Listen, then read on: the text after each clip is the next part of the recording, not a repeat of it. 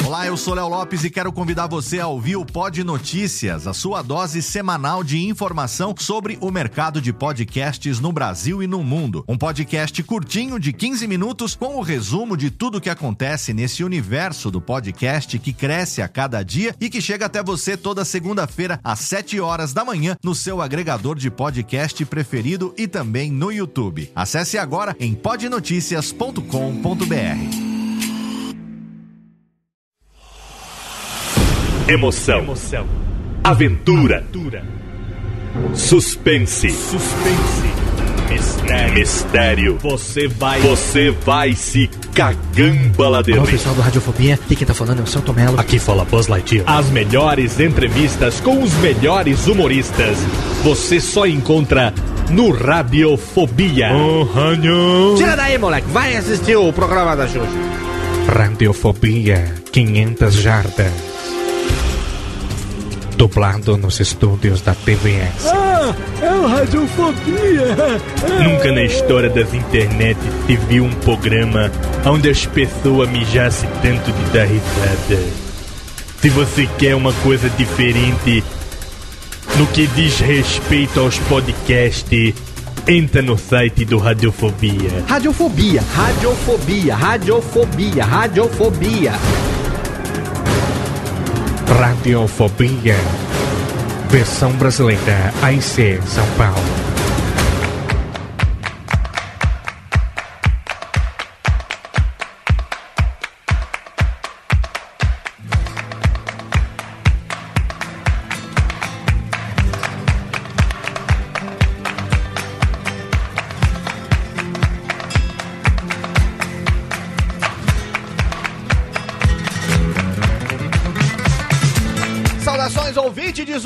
Desocupado, você no mundo inteiro que insiste em ouvir essa bagaça podcastal. Sim, você me conhece. Eu sou o gordinho bonitinho, eu sou o Léo Lopes e é com orgulho das minhas tetildes que eu trago pra você mais uma edição do seu, do meu, do nosso delicinha, do nosso Radiofobia. Les, les, les.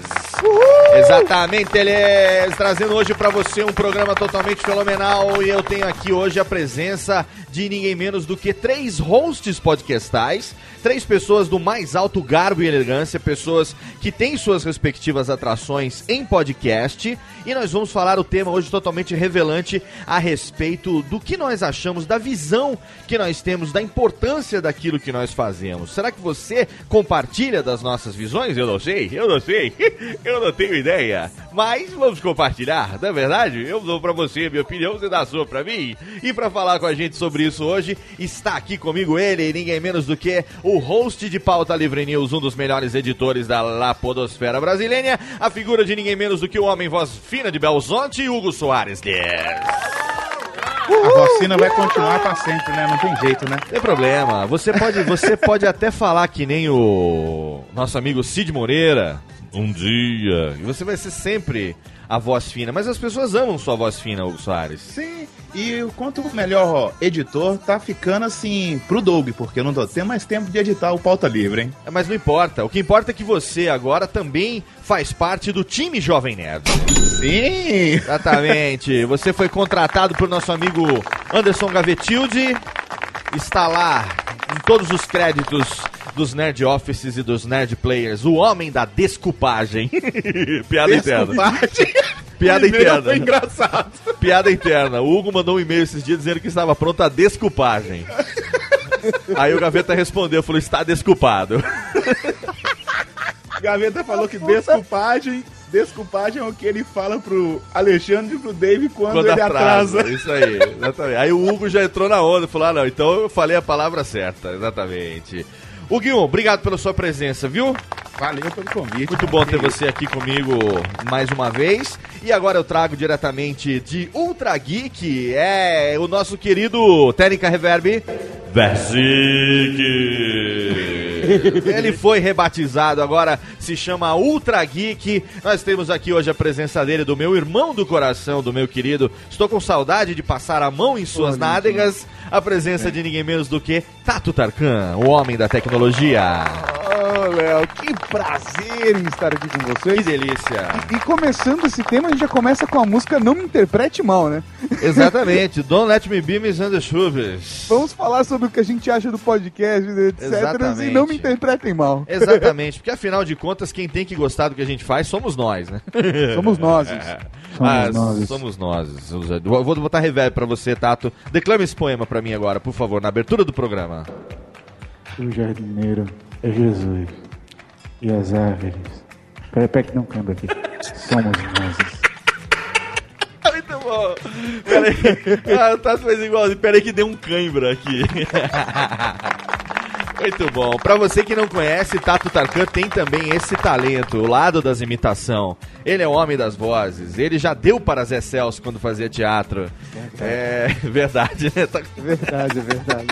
Eu era um menino muito humilde, entendeu? Muito E eu humilde. precisei fazer a vida, Léo. Exatamente. É. Zé Celso, manda um beijo pro Zé Celso. Zé Celso, um beijo pra você.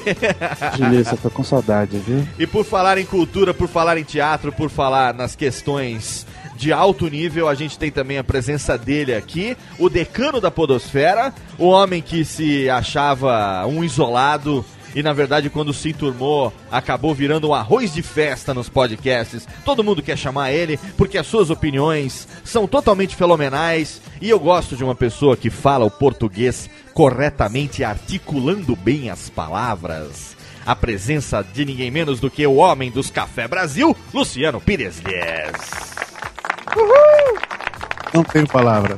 Gostosão, delícia. Saudade de você, meu querido. Não, não tenho palavras. Eu não Você- tenho palavras. É, não tem palavras. Você, você é uma pessoa, acho que de todos nós que estamos aqui hoje, para quem esse tema mais se aplica, haja visto a quantidade fenomenal de feedbacks que você tem de pessoas que utilizam realmente o conteúdo do Café Brasil para coisas que vão desde aprender a língua portuguesa, um país estrangeiro, até pessoas que resolvem mudar a sua postura no campo profissional, né, Luciano? Tem muito, tem de tudo, né, cara? Também tem os que querem saber como é que se faz um miojo, né? Exatamente, exatamente. Tem, de tudo, tem de tudo pra todos. aí, Tem de mas- tudo pra todos. E o Léo, Léo, que saudade, cara. Saudade. tempo. Há muito tempo que eu não, tá, não, não passo por aqui, né? Pois é, agora que estamos aqui em United States of Pardinho, um pouco distante fisicamente da nossa capital podiosférica de São Paulo, do estado de São Paulo, mas em breve estarei aí para dar para você aquele abraço, para compartilharmos é, um copo de cerveja. Por favor. Certinho? Muito bem-vindo. Muito bem, então nós estamos aqui hoje, estou aqui com meus amigos hosts pra gente falar pra você hoje um pouco do que nós fazemos. Nós que fazemos podcast porque gostamos de nos divertir com nossos amigos e, sem querer, recebemos feedbacks diversos de pessoas que dizem que a sua vida mudou graças ao podcast. Até mesmo Tato Tarkan, Hugo Soares e meu querido Luciano Pires, pessoas que dizem que voltaram a viver graças ao podcast. Ou Vocês- começaram, né? Exatamente. Vocês sabem do que eu tô falando? Pessoas que largaram as drogas, pessoas que desistiram de se suicidar. Você acredita nisso? Foda, cara. É. Será que o podcast tem realmente esse peso? Hã? Ou será que só nós, hosts, é que somos pesados? Não sei, não sei. Vamos para. Ah, Eu posso dizer que depois que comecei a fazer podcast, eu comecei a comer mais. né? É, exatamente. Eu, Comer- eu engordei 20 quilos. Olha eu não aí. tava falando desse tipo de comida, Hugo, mas Não, tudo o bem. Tato falou no sentido bíblico. Vamos para o nosso, vamos para o nosso bloco de recadalhos. Já já tem mais. Radiofobia Alianças.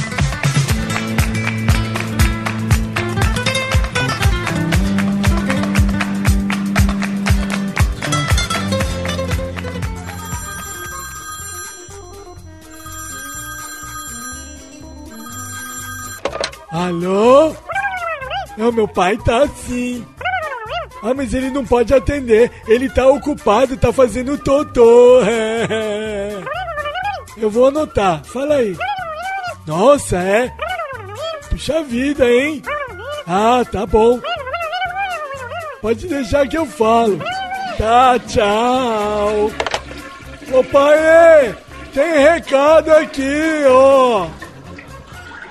Thank you.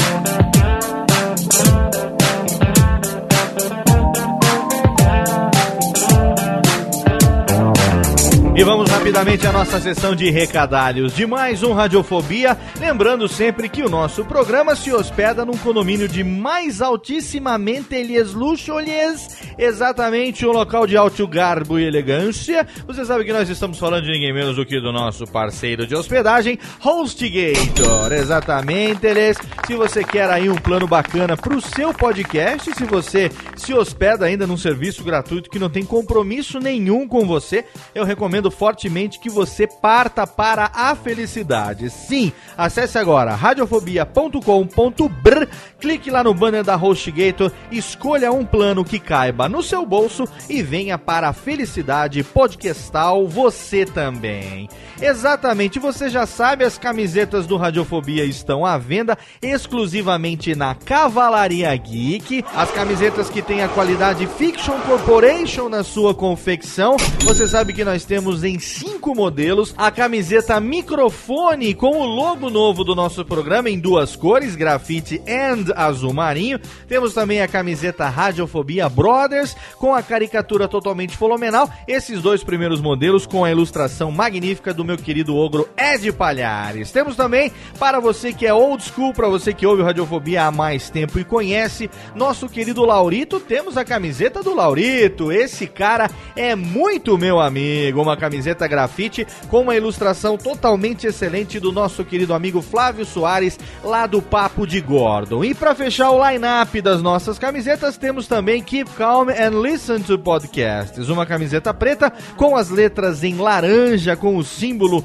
do podcast, o símbolozinho do feed ali de fonezinho de ouvido. Você que gosta de podcast não pode deixar de adquirir a sua. Então acesse agora cavalariageek.com.br e adquira as suas camisetas do Radiofobia, aliás. Se você conhece o nosso programa, se você acompanha arroba Radiofobia no Twitter, se você acompanha também a nossa fanpage no Facebook, você já está sabendo da estreia do Radiofobia Classics, a nossa nova atração. Um programa feito especialmente para você, um programa mensal a princípio, apresentado por mim e pela nossa Dilissa Daniela Monteiro, aonde nós apresentamos a você a biografia musical e grandes sucessos dos maiores nomes da música de todos os tempos. Um programa que tem uma pegada diferente do Radiofobia que você está acostumado, um programa que tem uma pegada mais radiofônica, uma coisa assim mais classuda para você que curte música de boa qualidade. Então lá no post tem um link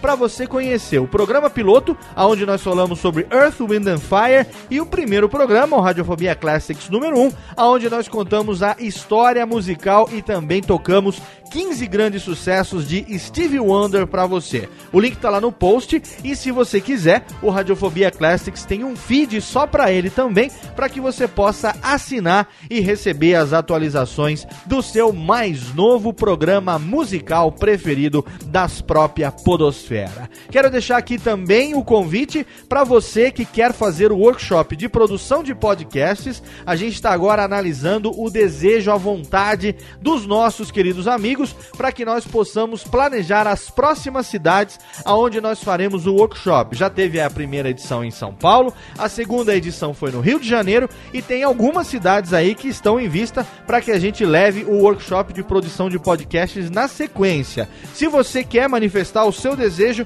de que nós nos desloquemos até a sua cidade para levar esse workshop, tem um link lá no post aonde você vai clicar, vai entrar no site do Bivet e vai deixar lá também a sua opinião dizendo aonde você quer que a gente faça o workshop de produção de podcasters. Para você ter o seu e-mail lido aqui no Radiofobia, podcast@radiofobia.com.br é o endereço para onde você tem que mandar. Você pode também comentar no Facebook, no Twitter e também deixar o seu comentário lá no site. Agora chega, falei rapidamente porque esse programa tá totalmente fenomenal, aonde eu, Hugo Soares, Luciano Pires e Fausto Tardelli Canteiras, conhecido como Tato do Buzuca, comentamos com você as particularidades, por que não dizer assim, dos feedbacks que nós recebemos dos ouvintes nos nossos programas, algo que é totalmente importante e às vezes totalmente surpreendente. Abraço na boca, aumenta o som e até já. Radiofobia! Radiofobia! Radiofobia!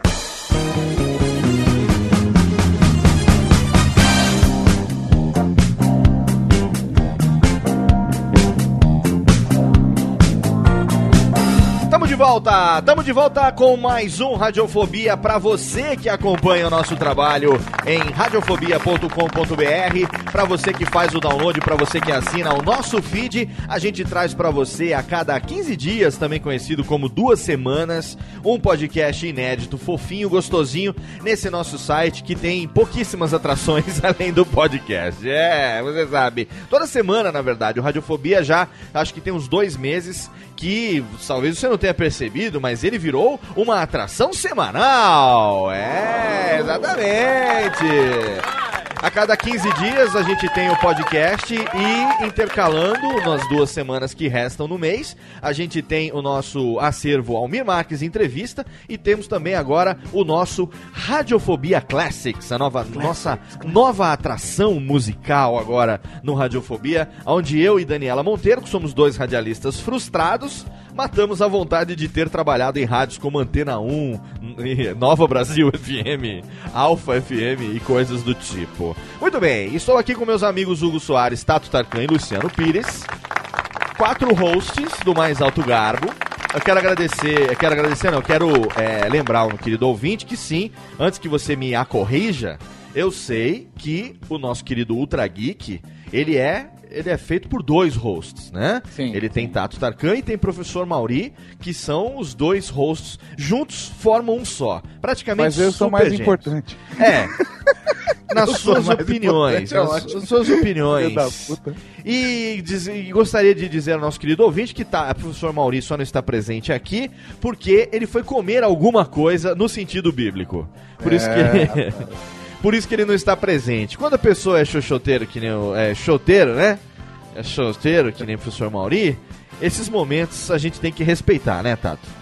Faz parte da vida, né? Exatamente. cara? Tá aí, né? Exatamente. Pra, mas, é pena que faz parte mais pra vida de alguns do que de outros, né, Tato? É, faz parte. faz parte.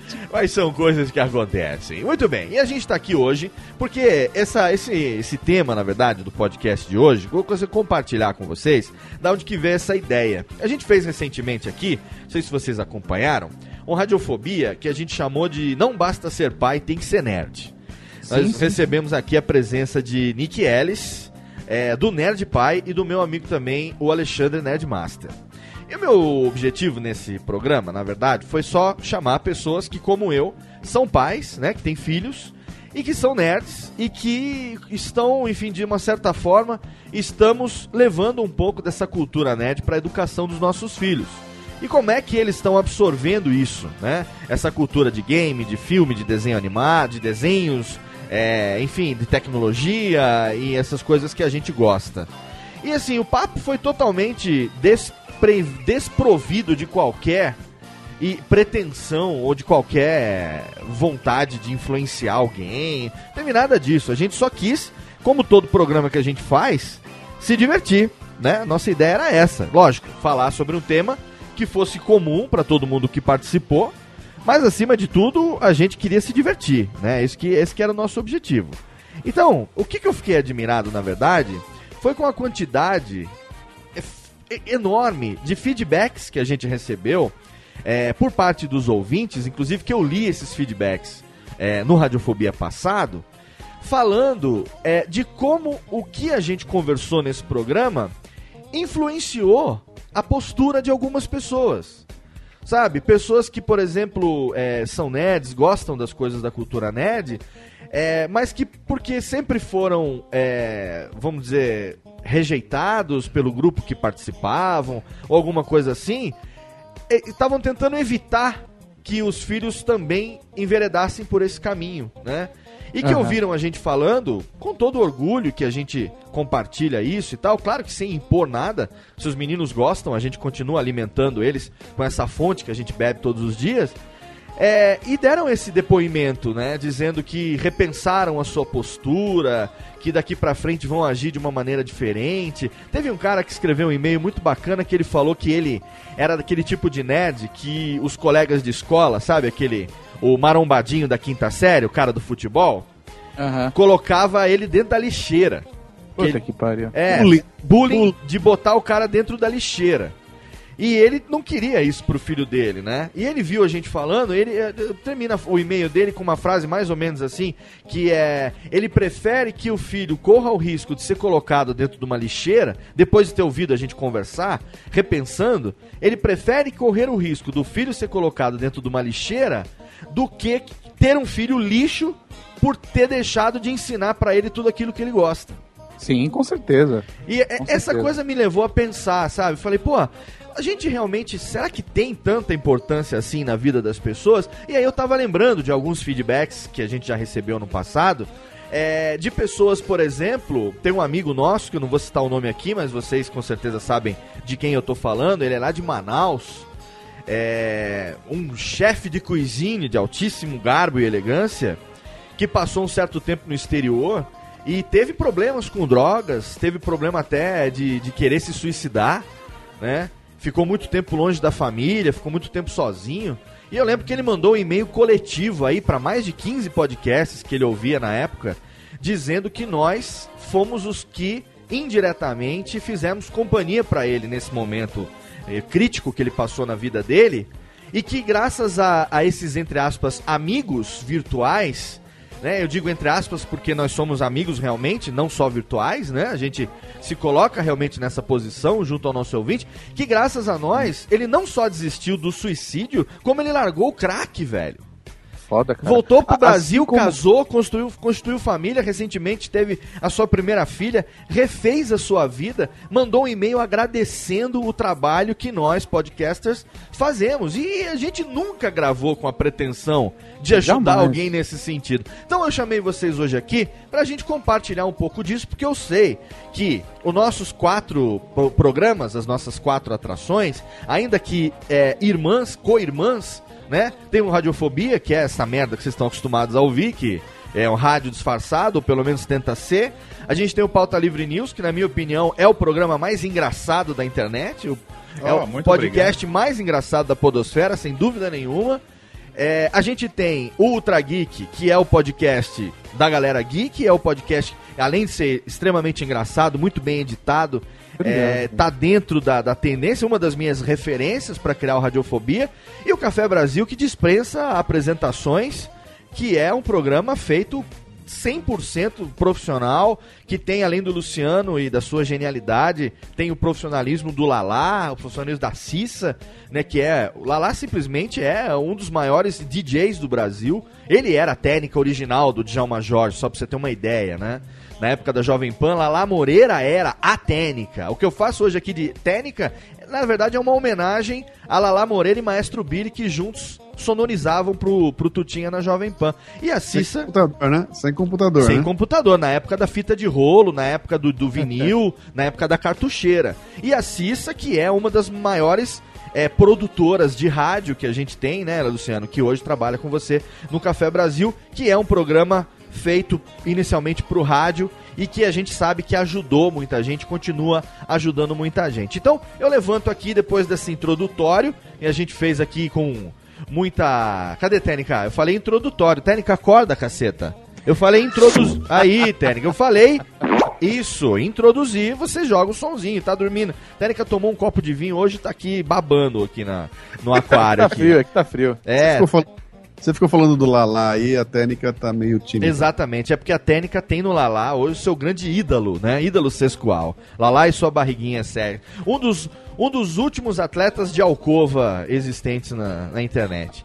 E a gente tem então essa questão que eu gostaria de compartilhar com vocês. É, é frequente no- na atração de vocês receberem esse tipo de, de- de feedback é, que surpreende vocês no primeiro momento, que vocês é, jamais imaginariam que aquilo fosse acontecer com alguém graças ao programa de vocês? Léo, eu vou falar uma coisa, cara, que agora quando a gente fez a mudança de, de, de We Are Geeks pra Ultra Geek, eu e o Mal a gente gravou na introdução desse episódio de mudança um áudio de 20 minutos, cru, Sim. eu e o Mauri discutindo mesmo e refletindo uma conversa que a gente tem tido nos últimos meses. E, e a gente identificou, cara, que assim, essa, esse contato com as pessoas é, moldou a nossa vida de uma maneira tão impactante exatamente por, por ter esse feedback, sabe? De a gente conseguir ter um contato filosófico, um contato é, político, uma coisa que transcende simplesmente só o conteúdo, sabe?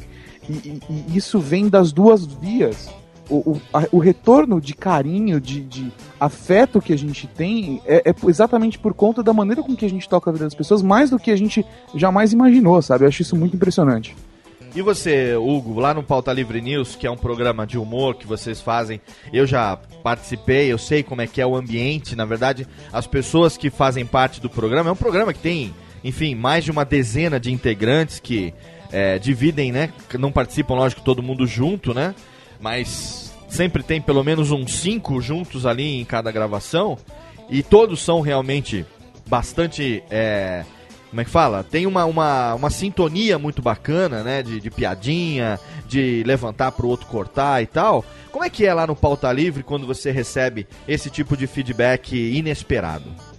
Cara, quando a gente recebeu bastante, tipo desses que você falou mesmo, de pessoas largar droga, sabe? É, sair de depressão, de ajudar, tipo, a, a pessoa tá no hospital com um familiar e aí tá no hospital sozinho numa sala de madrugada e tipo a gente ajudar a pessoa a passar o tempo.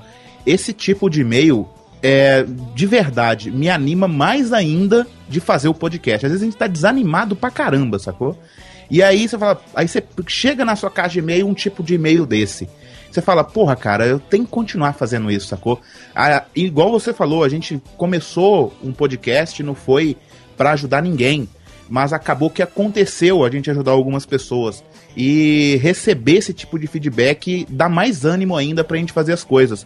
Tanto que pra mim, pra mim, você pode perguntar pra qualquer integrante do Pauta Livre, a parte mais prazerosa minha é de gravar a leitura de e-mails, cara. é a Porra. mais prazerosa. É, eu vejo sempre que o Café Brasil, é, Luciano, você. A gente conversou muito sobre isso é, quando a gente se conheceu a respeito de a importância do feedback dos ouvintes e tudo mais. Falamos sobre o aspecto da. Como é que fala? Da gente ter um retorno da audiência que a gente está tendo, se a gente está acertando ou não, se a gente está agradando ou não. Mas depois a gente também desenvolveu um outro lado dessa conversa, que foi exatamente a importância que o programa acaba tendo para os ouvintes de uma maneira um pouco mais ampla. Né? Você já há um certo tempo tem é, os seus livros, né? Você que tem vários livros publicados. E você recebe, é um, acho que um dos podcasts, se não o podcast que eu conheço, em língua portuguesa, é, tirando o Nedcast, ó, por razões óbvias, mas que recebe a maior quantidade de feedbacks, que eu chamo de feedbacks é, consistentes, sabe? Feedbacks com conteúdo, né? Inclusive de pessoas que moram fora do Brasil, muita gente que não tem o português como língua nativa, que manda os feedbacks pra você e sempre que tem alguma coisa você coloca alguma coisa diferente, você coloca no, no, no programa e muitas vezes você faz um programa inteiro utilizando como trampolim, né, como, como mote da pauta, um, um e-mail que você recebeu de alguém provocando ou não entendendo uma provocação. Conta um pouco pra gente, você com, no alto da experiência que você tem é, como profissional de multinacional, lidando com pessoas a sua vida inteira, como é que é lidar com esse tipo de, de, de retorno tão ímpar que, que tem um programa como o Café Brasil? Então, eu já, já tenho, um, tenho um certo histórico que, que vem nessa história toda aí, que antes de eu fazer podcast, ou antes de eu ter o programa de rádio e coisa e tal, eu, eu sou palestrante, né? Então, o meu Uhum. negócio é viajar o Brasil inteiro fazendo palestras. E receber esses e-mails de feedback, para mim, já era uma coisa é, é, conhecida, porque eu voltava de uma palestra que eu fiz lá, sei lá, fui para Picos, eu fui para fui pra uma cidade no interior do Mato Grosso, faço uma palestra para 200, 300 pessoas, volto e no dia seguinte na minha caixa postal tem dois, três, quatro, cinco e-mails de pessoas que nem sequer vieram falar comigo na palestra, mas que contam para mim, cara, você abriu um horizonte, você falou coisas que eu precisava ouvir, que legal, a partir disso eu tomei algumas decisões, eu, eu- era tudo que eu precisava naquele momento. E não raro, eu termino a palestra, uma pessoa com o olho cheio de lágrima para dizer que era aquilo que ela precisava ouvir, embora eu não tenha construído um discurso, uma palestra, para que a pessoa termine chorando. Na... Eu estou contando alguma história, estou fazendo alguma provocação, que essa é a minha linha de, de trabalho, né? Então, quando eu comecei o podcast, eu já tinha esse histórico, ou seja, não é novidade para mim receber um e-mail de alguém dizendo que alguma coisa que eu levei para ela despertou a, a, a, a essa atenção ou, ou, fez com que ela se mobilizasse em alguma, algum movimento, né? Certo. Agora, o que aconteceu? Quando o podcast entrou no ar, uh, foi, o, o, que me chamou a atenção foi o fato. É, uma coisa é você estar tá ao vivo falando com a pessoa e tocar o coração dessa pessoa. Se eu tô lá, tô ao vivo, tô olhando para ela, falo com ela, isso é uma coisa. A outra coisa é você não aparecer, ela nunca viu teu rosto, ela não sabe como você é, ela só te ouve a voz. E você já, pela voz, através da voz, você consegue fazer um impacto desse tamanho na pessoa, né? Então, isso é um negócio mágico, é um negócio que só o rádio mesmo. E a, e a gente lembra, você já cansou de ver também né, aqueles filmes americanos que tem o, o, o, o, pano de fundo, um radialista que durante a madrugada ele tá na rádio fazendo o programa dele, e aqueles caras você fala, meu, ninguém dorme, né? Tem um monte de gente ouvindo aquilo e, e se relacionando com aquela voz que tá vindo ali. Então aquela voz talvez seja algum tipo de terapia que algumas vezes é o que a pessoa, a pessoa tinha que ouvir naquela hora, não tinha recurso, não tinha ninguém para dizer para ele, e entra a nossa voz ali e de repente toca no, no assunto, né? Uhum. Uh, isso isso para mim é mágico, né? Quer dizer, esse, esse lance da que, que para mim é o grande lance do podcast, ele carregar a tua voz, carregar dentro dela a emoção e provocar alguma reação nas pessoas. Então eu, eu, eu fico realmente abismado com alguns e-mails que chegam para mim aqui, porque eles estão muito além do que eu podia esperar. Apesar da experiência toda, chegam coisas aqui que. Você lembra do. Teve um, um programa recente meu que eu peguei um, texto de uma menina de 12 anos. Eu lembro, cara. lembro disso. Eu, sim. eu montei o artigo inteirinho, eu montei o, o, o programa, programa, inteirinho em cima de um e-mail de uma menina de 12 anos. Uhum. Você olha pra isso e fala, como assim? Como é que alguém de 12 anos consegue escrever? É. E a gente até conversou da, da importância, é, da responsabilidade que a gente acaba tendo, né? Porque a gente fala muitas vezes é, aquilo que a gente está querendo, como eu falei, a, cada um tem a sua motivação, mas acho que nós compartilhamos uma motivação, pelo menos, é, que é o fato de você se divertir com aquilo que você está fazendo. Sim. Né? Se não for divertido, para mim não tem graça. Foi aquilo que eu, que eu disse, eu já tô há mais de 115 programas semana sim, semana não, vai fazer cinco anos, diligentemente, chova ou faça sol, com problemas em casa ou não, eu faço um programa, não porque é minha obrigação, mas porque eu tenho prazer em fazer isso, entendeu? E, se você for pensar do ponto de vista do retorno, vamos falar financeiramente falando, né? É, ele não é grande, não, muito pelo contrário, ele é bem menor do que a grande maioria dos ouvintes acha. Né? Tem gente que acha que a gente enche o cu de dinheiro fazendo podcast. Não, não, não, não Chega dá. a ser piada isso, né? Se, se tem uma coisa que para nós, e aí eu devo, é, devo sim concordar, nós, talvez os, quatro, os três aqui concordem comigo, é que para nós três, para nós quatro, é, o podcast ele é sim uma grande vitrine do nosso trabalho. Né? O podcast é uma maneira de eu mostrar, por exemplo, que eu sou um editor de áudio, como é que eu faço as minhas edições e tal. Tanto é que depois de muito tempo fui contratado para editar o Nedcast, não por acaso. Quer dizer, os meninos queriam alguém, eu tava lá, vitrine, já nos conhecíamos e, e, e tínhamos uma confiança mútua. Quer dizer, se a qualidade do trabalho fosse uma merda, certamente eles estariam procurando, teriam procurado outra pessoa. Então é Sim. uma vitrine do que eu faço, porque o programa em si, como plataforma, publicidade mesmo, que seria ótimo, não vende tanto quanto você imagina. Né? O Hugo a mesma coisa, o Tato a mesma coisa. O Luciano já disse, palestrante, viaja o Brasil inteiro, dá palestras para empresas, participa de convenções e eventos internacionais muitas vezes, e o podcast continua ali como a, a plataforma dele, semanalmente levando é... Nasceu como vitrine. Ele Exatamente. nasceu pra ser vitrine. Vitrine. A, principalmente eu entendo bem essa realidade do Luciano, porque assim, eu sou um palestrante, eu termino minha palestra.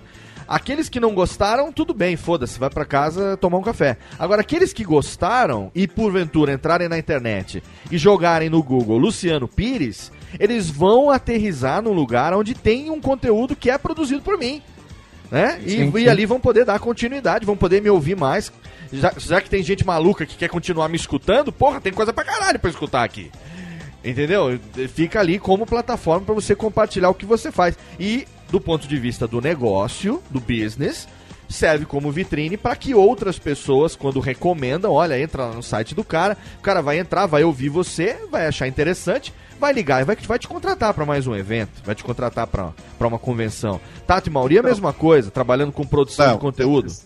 Esse ponto, e, e, essa é a parte que a gente consegue medir, né? Que é aquela que eu falo, bom, o que aconteceu? Eu botei no ar, eu coloquei uma série de ideias, o cara ouviu, gostou, voltou, me viu, ela me contratou, me pagou. Que legal, isso é uma relação que eu consigo medir e ela é Sim, fantástica. né? Exato.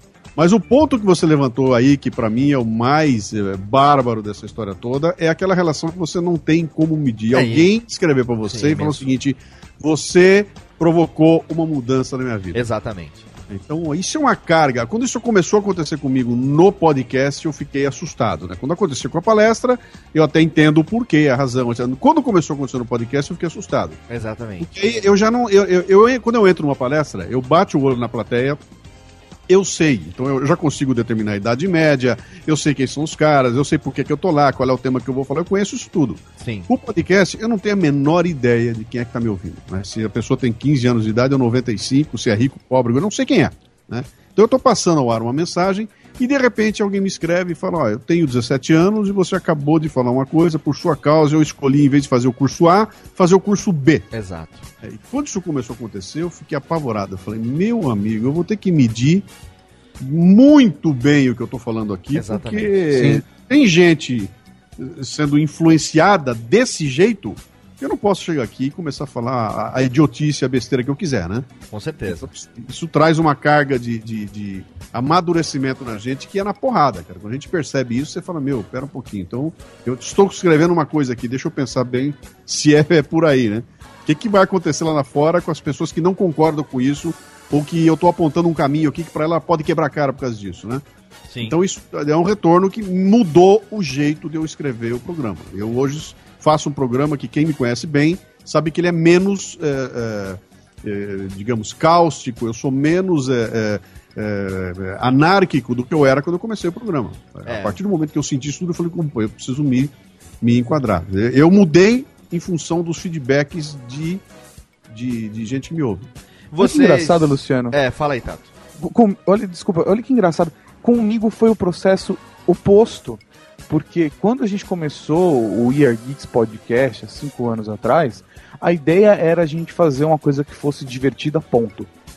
E depois, conforme a gente foi recebendo os feedbacks e sentindo a, a repercussão da maneira com que a gente impactava na vida das pessoas e como a gente encontrava pessoas com opinião parecida com a nossa, a gente foi se soltando num ponto de até, até hoje no programa atual de falar de um tema extremamente, estritamente pessoal mesmo, ou de ser politicamente mais radical, de dar uma. A gente tem uma liberdade hoje de falar, olha, eu acredito nisso, eu penso nisso. A gente acabou se tornando mais radical no nosso conteúdo por ter uma percepção de que a galera está com a gente, que a galera pensa com a gente nas coisas.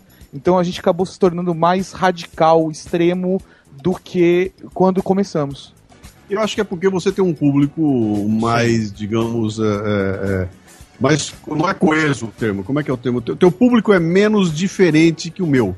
Sim. Verdade. Eu consigo imaginar quem ouve o Weird, o Weird Geeks. É, o Aham. Café Brasil é difícil, realmente. Eu, eu consigo imaginar quem, quem ouve você. Eu consigo visualizar a pessoa. O Café Brasil eu não consigo.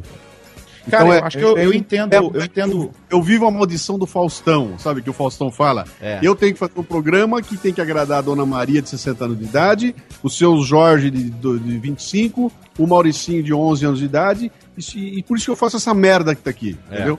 Eu não posso me em coisa nenhuma. Essa é a maldição do Faustão. Sim. Né? E eu, Mas eu entendo o Luciano, que eu acho que ele, querendo ou não, é, esse tipo de feedback, você se sente responsável pelaquela pessoa que você tá mudando, né, cara? Sim. Claro, totalmente, né? E isso aí eu compreendo esse, esse medo que você teve, esse susto que você teve quando você começou a receber esse tipo de feedback. É, eu, eu- uma, uma coisa be- besta, cara, uma besteira. Eu, eu quase que eliminei palavrão do Café Brasil. Sim. Eu não, não falo mais palavrão. Ah, falo, mas eu- quando eu falo, ele tá absolutamente dentro do contexto. Não tem um palavrão gratuito. Gratuito, é, não tem. No né? programa passado, eu, eu, eu botei um puta que pariu no meio do programa, que era uma assinatura para uma indignação minha, então tinha que existir um puta que pariu ali. É. Mas ele foi pensado três vezes antes de entrar. Há tempos atrás eu falava e não tinha problema nenhum, né? Sim. Então quando você vai calibrando essas coisas, você fala, pô, não, não é, é. Por que que eu vou é, é, é, é, extrapolar isso aí? Eu sei que eu vou agredir uma série de pessoas, então eu vou calibrando a coisa devagarinho ali e eu vou me adaptando a um público que eu realmente não sei quem é, cara. Não, Não, não, não faço ideia. Não faço ideia. Eu doido acabei, isso, ah, enquanto eu tô falando com vocês aqui, acabei de receber um. Eu tô falando com vocês com o computador aberto aqui. Acabou de entrar um comentário no, no último programa aqui que eu tô falando sobre maioridade penal. Tô fazendo uma série de quatro programas sobre Aham. violência e maioridade penal e deixando claro que eu sou a favor da redução da maioridade penal. Certo. Então, entrou, entrou agora aqui, ó. Olha aqui, ó. Esse programa defende a, a redução da maioridade penal, então me tire da lista. É, é, é, e embaixo dele entrou outro cara que fala assim: ó, sai você se você quiser. Quer dizer, é, é 8 e 80. Eu tenho Sim. gente me ouvindo de todos os naipes, todas as Exatamente. todas as. Ah, e você tem que navegar no meio disso, né? Exatamente. É muito interessante você levantar esse ponto, Luciano, porque assim, é, a gente tem, na verdade, é, analisando o perfil é, das pessoas que fazem comentários e mandam e-mails e mandam seu feedback pro, pro podcast, é, a gente tem duas motivações principais, né? Você gostou muito ou você não gostou muito, né? Você, a neutralidade, geralmente, ela não leva a pessoa a sentar na cadeira, abrir um, um e-mail e escrever. A neutralidade, ela, ela é neutra. A neutralidade, por mais idiota que isso so, soe, mas ela é desinteressante. Eu Não tenho motivação nenhuma na neutralidade. Agora, se eu tenho um amor, vou- vou dar essas duas palavras para ficar bem distinto os sentimentos. Se eu tenho um amor muito grande ou um ódio muito grande, eu quero manifestar isso de alguma forma, né? E em atrações, por exemplo, como a minha, Radiofobia, ele que tem esse formato aqui que vocês estão acostumados, é, é, é interessante, sabe? Geralmente, né? Eu acho que 80% das vezes que a gente recebe algum e-mail é quando alguém é, se incomoda com alguma coisa. Porque geralmente quem ouve o nosso programa, ele, ele gosta, se ele gosta, ele simplesmente ouve, consome aquilo com o, o prazer que, que gostaria de obter daqueles momentos que ele escutou. E é nisso ele já está satisfeito, sabe? Teve uma vez que eu cobrei no programa, parei de fazer isso, porque já vi que não era necessário. Enfim, o foco mudou também. Mas eu cobrei muito uma época, ah, os ouvintes têm que sair da inércia, tem que se manifestar e tal. E hoje em dia eu acho uma grande tolice a pessoa que fica, enfim, mendigando comentários e, e. Eu já fiz isso, portanto eu assumo que realmente né, foi um momento, mas repensando bem, não tem necessidade, sabe? É porque as pessoas, quando escrevem hoje em dia, escrevem assim. Você vê como às vezes é, é o amor ou o ódio, né? É, quando eu dei essa, esse puxão de orelha nessa época, muita gente escreveu assim, Léo, mas por que, que você tá puxando a minha orelha? Eu não, não escrevo porque eu não tenho nada pra dizer, eu gosto do programa e ponto. Nada me incomoda. Se eu tiver alguma coisa pra falar, você entrevista pessoas. Fala assim, o que, que eu vou comentar sobre a vida da pessoa? Eu vou discordar da experiência de vida dela? Não Sabe? Eu, eu simplesmente gosto do que você fala, mas eu não sinto necessidade de escrever. Então, por favor, não me cobre algo. Eu não, quero fazer isso. Eu quero consumir o que você produz e tá bom demais assim. Né? Nessa época que eu dei esse puxão de orelha. É, eu parei de fazer isso, nem todo programa mais a gente tem volume de coisas para fazer sessão de feedbacks e tal, mas eu reparei que de uns dois meses pra cá, ou três meses pra cá, a quantidade de interações aumentou de uma maneira volumosa, aumentou de uma maneira né, acima do, do- da média que era até então. É, e o que eu notei também. Você, mudou alguma coisa no programa? Pois é, eu não mudei. É aí que tá. Eu não mudei nada. Eu continuo fazendo da mesma maneira que eu sempre fiz. É, a única coisa que eu fiz foi, enfim, a parte técnica, que eu mudei alguma, algum setup, deu uma leve melhorada no som, que já não era ruim, mas deu uma melhorada ainda mais uh, na parte técnica, que é um meu xodó de ter um áudio de qualidade, fazer tudo isso por conta própria. É um desafio ter isso sempre legal, né? Mas assim, eu não mudei nada. E os feedbacks começaram a aparecer, mas nesse tom. De pessoas que se identificaram com o que foi dito. Pessoa... O que eu acho que tal. Que, que, que, percebendo uma certa é, tendência disso, é que talvez é, eu tenha feito nos últimos meses programas com foco maior no conteúdo. No, no, no, no- papo, na, é, na discussão em si, né? Do que numa descrição, como é o caso de uma entrevista, por exemplo, né? Então, quando é um programa que levanta um assunto que as pessoas têm uma empatia ou uma antipatia pelo assunto, geralmente o feedback aparece. É né? sempre assim. Agora, Eu entendo isso daí, porque quando a gente faz programas lá no Pauta Livre de falando de filmes, falando de séries, falando de coisas que a gente não gosta em, em sei lá, em alguma coisa que alguém goste, aí chove, chove comentário e e-mail. Mas igual o Léo falou uma coisa certa. Antigamente, só que o nosso era o contrário do Radiofobia. Antigamente a gente tinha muitos comentários, a gente chegou a programas de ter 150, 200 comentários. E aí depois foi caindo. Só que a gente tinha 150 comentários e, sei lá, na época, sei, 3 mil downloads. Hoje a gente tem 20 comentários e 20 mil downloads. Eu não consigo entender muito a lógica É, das coisas, é. né? É, exatamente. É, é- é- esse ponto é que, é, assim, não, não tem ainda no- nenhum filósofo decifrou o mistério Não, não, não vai, da não vai. relação entre os comentários e os downloads. Na verdade, é, é, o que você falou, Hugo, tem muita propriedade, porque é, já há um certo tempo que a gente passou a se preocupar mais com a audiência no sentido de saber o quanto que o programa realmente está saindo, né? E a gente sabe que se você tem um universo aí de 10, 15, 20 mil downloads, é claro que 10, 15 mil, 20 mil pessoas não vão se manifestar. Tem gente que consome o programa de uma maneira totalmente diferente, de uma maneira totalmente própria e, eh, sabe, ele passa ali, às vezes, que internet, você sabe, o cara é multitarefa, ele tá dividindo a atenção dele com 3, 4, 5 coisas ao mesmo tempo. É, eu não consigo ouvir podcast dessa forma. Pra mim, podcast é um, é um conteúdo que eu consumo. Eu quero, eu quero realmente consumir aquilo. Então, é, o Café Brasil, por exemplo, que é um programa é, de um conteúdo muito denso, né? É um conteúdo muito intenso. é, que me, me, me obriga a pensar, e eu gosto disso, me provoca, me leva a, a- a tomar é, certas decisões e, e fazer uma reflexão maior sobre atitudes e tudo mais. É um programa, por exemplo, que eu não consigo escutar se eu estiver fazendo qualquer outra coisa paralela. Não dá, não consigo dividir minha atenção. Você não é o primeiro que, que, que diz isso. cara. Eu não Os consigo. Eu gosto de ouvir o Café Brasil, por exemplo, quando eu tô dirigindo sozinho. Sim, é como se que é um fosse um- momento de reflexão ali, de, Exato. eh, de ficar pensando na vida. Às vezes o Luciano lev- levanta um questionamento e aí eu paro. Às vezes até pauso o podcast e fico, sei lá, uns 5, 6 quarteirões dirigindo, ainda mais aquele trânsito vai, para, vai, para, vai, para, pensando no que foi dito e, e- e reconstruindo, falando, e minha opinião sobre isso? O que, que eu vejo? Como que eu trabalho com esse ponto na minha vida? Exatamente, é, é como se fosse, é como leitura, né? Eu para mim leitura também é uma é uma como é que fala? É uma uma cerimon, um cerimonial, tem todo um cerimonial pra, pra leitura, sabe? Eu, Sim. eu quero sentar naquele cantinho, eu quero acomodar aquela almofada na, atrás da cabeça, naquela posição, eu quero puff ali, eu quero sentar, me acomodar, eu não quero nada me atrapalhando porque eu quero focar na leitura.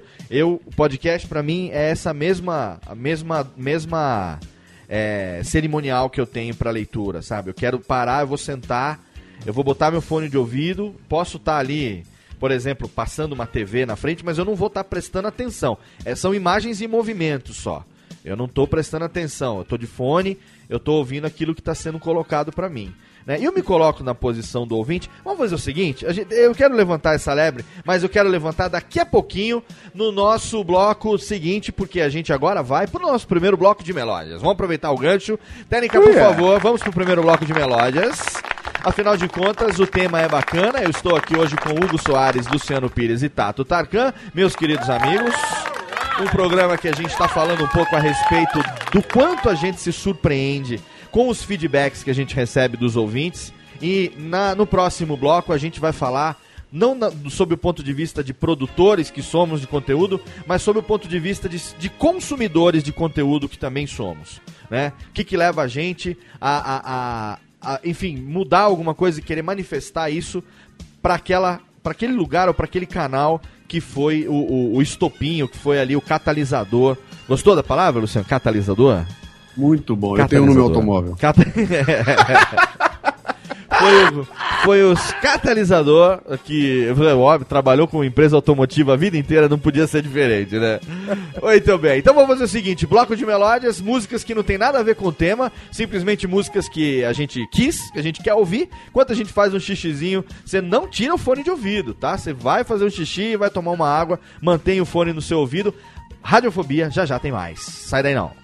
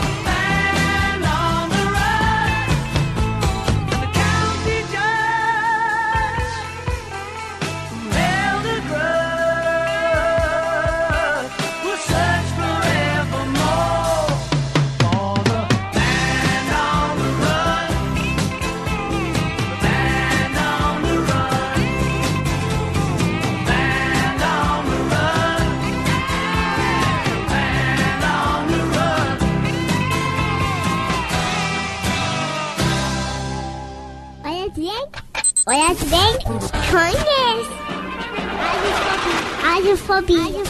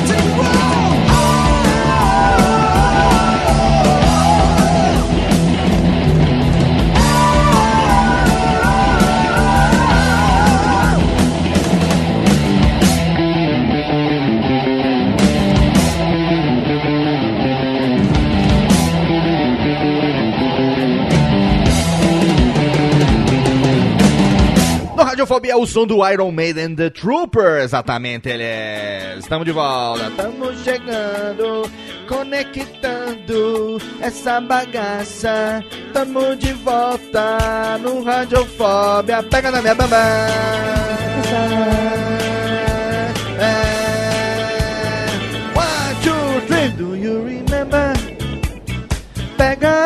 Aqui no meu. Pega aqui, não, pega não, pega não, pega não que machuca. Estamos aqui ao vivo mais uma vez, trazendo mais uma Radiofobia Delicinha pra você. Eu sou Léo Lopes e trago hoje a presença de meus queridos amigos The Hosts. Estamos com um ruído na chamada. Estamos bem aí? Todos estão aí? Hugo Soares, você está aí? Tô aqui. O Eu- Lu- eu Luciano um Pires. É, exatamente. Era- Luciano, você tá passou. me ouvindo, Luciano? Você tá me ouvindo? Estou, estou. E ouvindo você. Tatinho? E, e tem um chia- um chiado, sim. Tá me ouvindo, Tatinho? Loud and clear. É, olha só como é bonito, ó. Eu vou enquanto eu vou falando aqui, eu derrubo a chamada e chamo todo mundo na sequência. Entendeu? E aí ninguém percebe. O ouvinte não percebe, mas o que eu fiz? Eu dei um refresh na chamada. O ouvinte não percebe nada, mas eu dou um refresh na chamada. Olha que bonito. É? E quando fica pior quando volta? É, é porque a internet brasileira é uma grande bosque. Não, não temos o que fazer. Nós que estamos à distância e dependemos da internet, fazer o quê? Né? Mas antes, eu quero Mas agradecer. agora chegou, chegou o 4G, cara. Chegou o 4G. Oh, ló, assim, o rádio digital também chegou. Tá chegando, né? É, tá chegando, faz 20 anos que tá chegando. Temos aqui Iron Maiden The Trooper, pedido do Hugo Soares, e antes rolou também Sir Paul McCartney com Band on the Run, pedido de altíssimo grave e elegância de Luciano Pires. Logo mais tem o bloco da música do Tatinho e a minha antes do encerramento do programa. E agora, eu queria compartilhar um pouco com vocês é, essa experiência de é, feedbacks que a gente tá falando hoje aqui, na verdade, isso não é um programa de pedido de feedbacks, tá? Que fique bem claro, a gente falou isso lá no começo já. É realmente a motivação de fazer esse assunto, de falar sobre esse assunto, foi, como eu já disse, a gente ter recebido, eu ter recebido uma série de feedbacks ao longo desses cinco anos de radiofobia, é, que muitas vezes, e aí eu, eu quero ver se vocês compartilham comigo disso. É claro que tem um pouco também de auto-influência né, nisso tudo, mas é, não foram poucos os momentos aonde eu já estava com o saco cheio a ponto de falar que eu não ia mais fazer o programa é, por N razões, né? Eu já, já tive vontade de parar de fazer por várias vezes, né? E todas as vezes é que nem casamento. Eu acho que você chega num momento que você tem ali uma crise, em algum momento você tem ali um probleminha e você, no ímpeto, acaba pensando: ah, eu vou separar, eu vou, vou, vou cuidar da vida, vou fazer outra coisa e tal. Depois você para, pensa, respira fundo, né? Olha tudo que você construiu, olha a família, vê que o motivo foi totalmente idiota, pede desculpas, retoma e fica tudo muito bem. E no programa, muitas vezes, o que serviu para mim como elemento de, de fazer com que essa reflexão acontecesse foi algum feedback recebido de algum ouvinte, geralmente é um feedback recebido é, acima da média, vamos dizer, dos feedbacks normais, entre aspas, né? Aqueles feedbacks normais, o que seriam? Aquele que você recebe um e-mail dizendo, ah, o programa foi legal, foi bacana, continuem assim, sabe? Ou, ah, o programa não tava legal, melhor aí na próxima. Esses são feedbacks né, na média. Agora, quando o cara escreve, quando o cara para nesse mundo que a gente tem, tão atarefado, tão atribulado, onde a vida das pessoas realmente é, é uma bagunça de manhã até a noite. E o cara se dá o trabalho de escrever um, um e-mail com dois ou três parágrafos que seja, não vou nem falar um e-mail de dez parágrafos, um e-mail de dois ou três parágrafos que o cara pare para escrever, é, já é o suficiente para eu, sabe, parar e pensar, falar, pera um pouco, isso que eu tô fazendo tá tendo uma, tem uma certa importância para uma pessoa que seja, para esse cara que seja, entendeu? É, não sei das 10 mil, 15, 20 mil pessoas que fazem o download por edição, quantas realmente é, dão importância. Sabe, se o Radiofobia acabasse amanhã, quantas dessas pessoas iriam sentir falta? Mas eu sei que para essa que se deu ao trabalho de escrever um e-mail aí com três, quatro parágrafos, contando um pouco da sua história e dividindo com a gente as sensações que nosso papo gerou, né, né, nessa pessoa, já é o suficiente para eu falar assim, não, é por isso que tudo vale a pena, respira fundo, motivação renovada, bola pra frente e, e vamos que vamos. Certamente isso já aconteceu com vocês também. E eu acho que tem mais um ponto ainda, Léo. Você, você, você falou e-mail, eu entendi que você está falando do feedback em geral, né? Agora imagina o, o feedback que o sujeito publicou no site. Seja e-mail, comentário, enfim, o feedback como um além, todo. além dele parar para escrever, etc e tal, esse cara tá se expondo. Né? Sim, Então, sim. Ele tá Exato. entrando no site, ele tá es- se expondo, ele vai falar alguma coisa ali e vai ter troco, ou ele vai estar dizendo alguma coisa que muitas outras pessoas vão ler. Então, cara, e- e isso, isso custa. né? Há, há um custo psicológico muito alto nessa, nesse processo. Eu até entendo que muita gente não escreve por causa disso, sabe? Não é, olha, eu não sei escrever muito bem, vai me desculpando aí, eh, e, e pior que isso, ainda vou me expor, eu não vou escrever. É, então, eu entendo que a maioria das pessoas que não comenta, não comenta exatamente por isso. Falando, não, não, para eu chegar e escrever alguma coisa, tem que ser alguma coisa que seja, eh, digamos, no nível daquilo que eu ouvi ou dos outros comentários que estão ali. Então as pessoas caem fora, né? É, por isso que eu, dou muito valor. Um cara que entra lá e bota um e-mail desse que você falou, ou dos que entram no. Pra mim, vem e-mail do tamanho do programa. cara. O cara bota lá 5 mil toques ali, contando uma história gigantesca. E você olha para aquilo e fala, pô.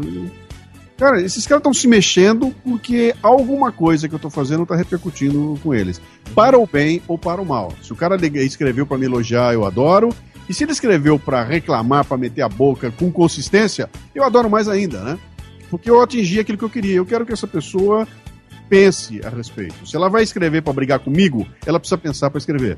Se ela vai escrever para dizer que gostou, etc e tal, e escrever daquele tamanho o texto, ela teve que pensar para escrever. Isso tem um custo que essa pessoa está pagando. Eu devo respeitá-la profundamente, né? Uhum. Então, quando esses e-mails entram, cada um deles é um tijolinho a mais na minha construção.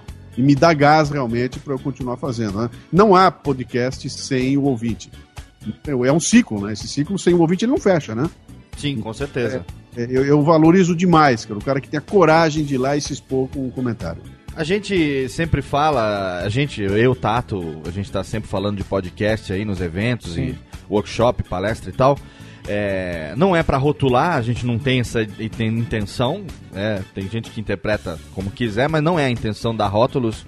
Mas a gente não tem é, ouvintes, a gente, na verdade, a gente tem assinantes, né? A gente tem pessoas é, que manifestam explicitamente o desejo de ouvir o que a gente fala, porque elas assinam o nosso programa, seja via é, agregador de feed, seja via iTunes. Às vezes, a- até a pessoa é, tem lá o próprio cara, o nosso amigo Caio César, lá de, de Salto, né? Que ele não ouve por agregadores, mas ele é um dos maiores ouvintes aí de podcast que a gente tem no Brasil, comenta em muitos. É, enfim, participou do Radiofobia, que a gente falou sobre comentadores de podcast. Manual do Comentador com o Tomás, lá no comecinho. Se você não ouviu, o link tá no post. Mas ele tem uma lista, uma pasta de favoritos. Nem em Reader, Google Reader e News. Ele tem uma pasta de favoritos no, no, no navegador dele. Que ele semanalmente vai lá, dá um refresh nas páginas. Ele vê o que, que tem de novidade e ele escuta. Mas ainda assim, né? Não é uma coisa que chega para você de forma incidental, né? Como você, como o rádio, por exemplo, está passando num lugar, tá tocando a emissora X. Não, podcast, ele exige uma postura ativa do assinante, do ouvinte que precisa querer ouvir, né? E quando eu, eu parei para pensar nisso de uma maneira é, é, séria, é, eu parei de pedir comentários e feedbacks. Porque isso por si só, pra mim, já é o suficiente. Eu saber que quem ouve o programa ouve porque quer ouvir, né? É, a não ser o nosso amigo Jabur, que ele só baixa e não escuta nenhum. Aí é já...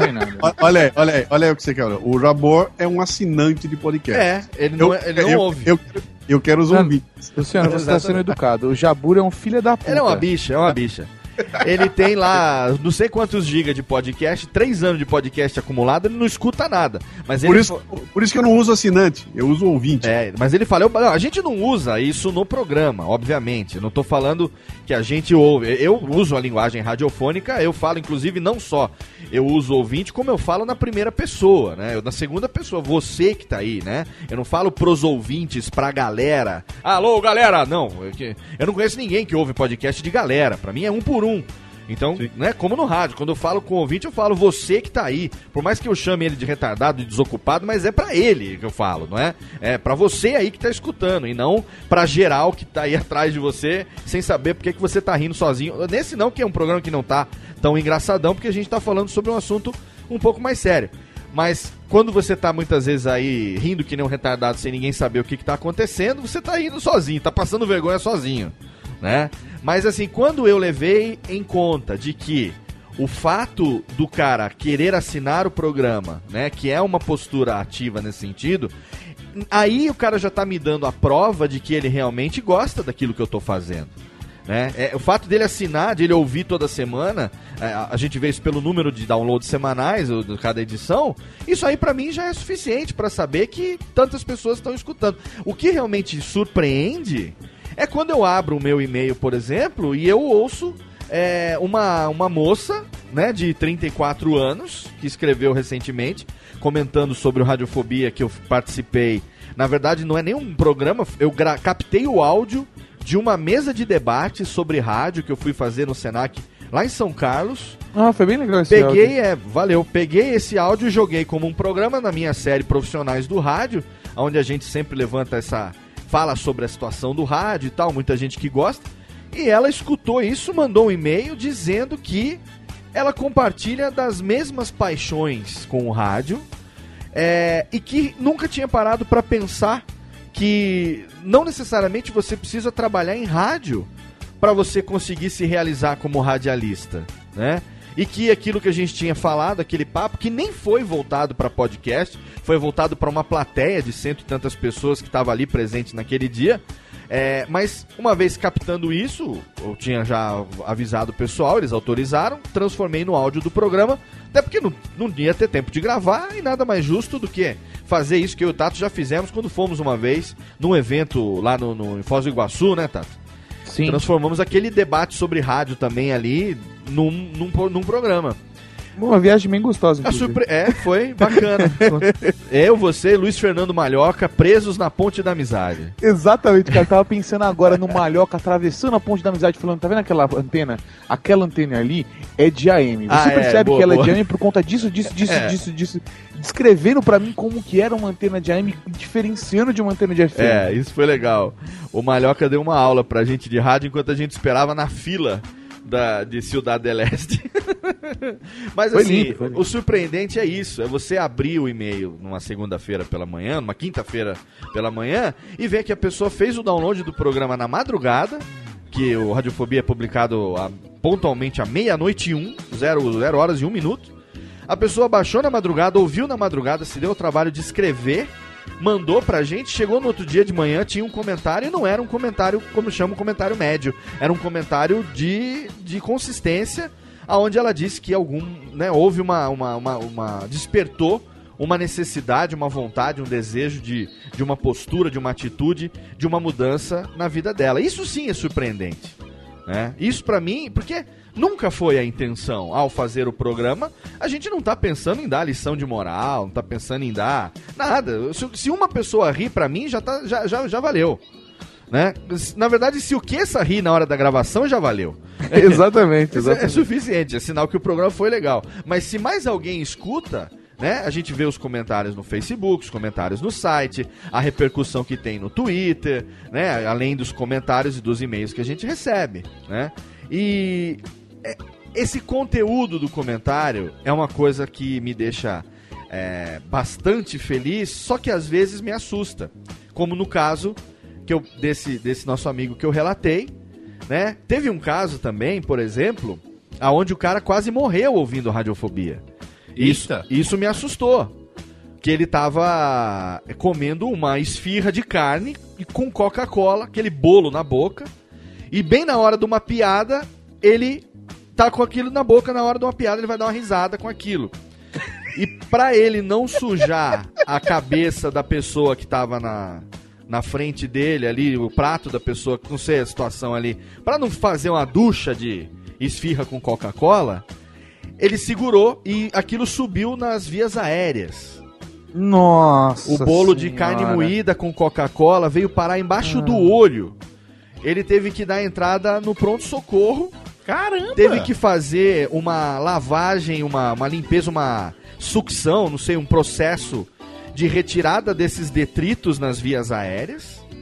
Pra ele poder voltar a respirar direito, porque ele tava sufocando. Quer dizer, o cara quase morre ouvindo o programa e escreve um e-mail contando isso. Olha, eu quase morri ouvindo Radiofobia, mas assim, tá tudo bem, dei risada pra caralho e tal. Não, tô, não é culpa de vocês, tá tudo certo, mas é só pra vocês saberem que isso O- aconteceu. O, Minis- o Ministério da Saúde adverte. não Exatamente. ouça a radiofobia Comendo esfirra.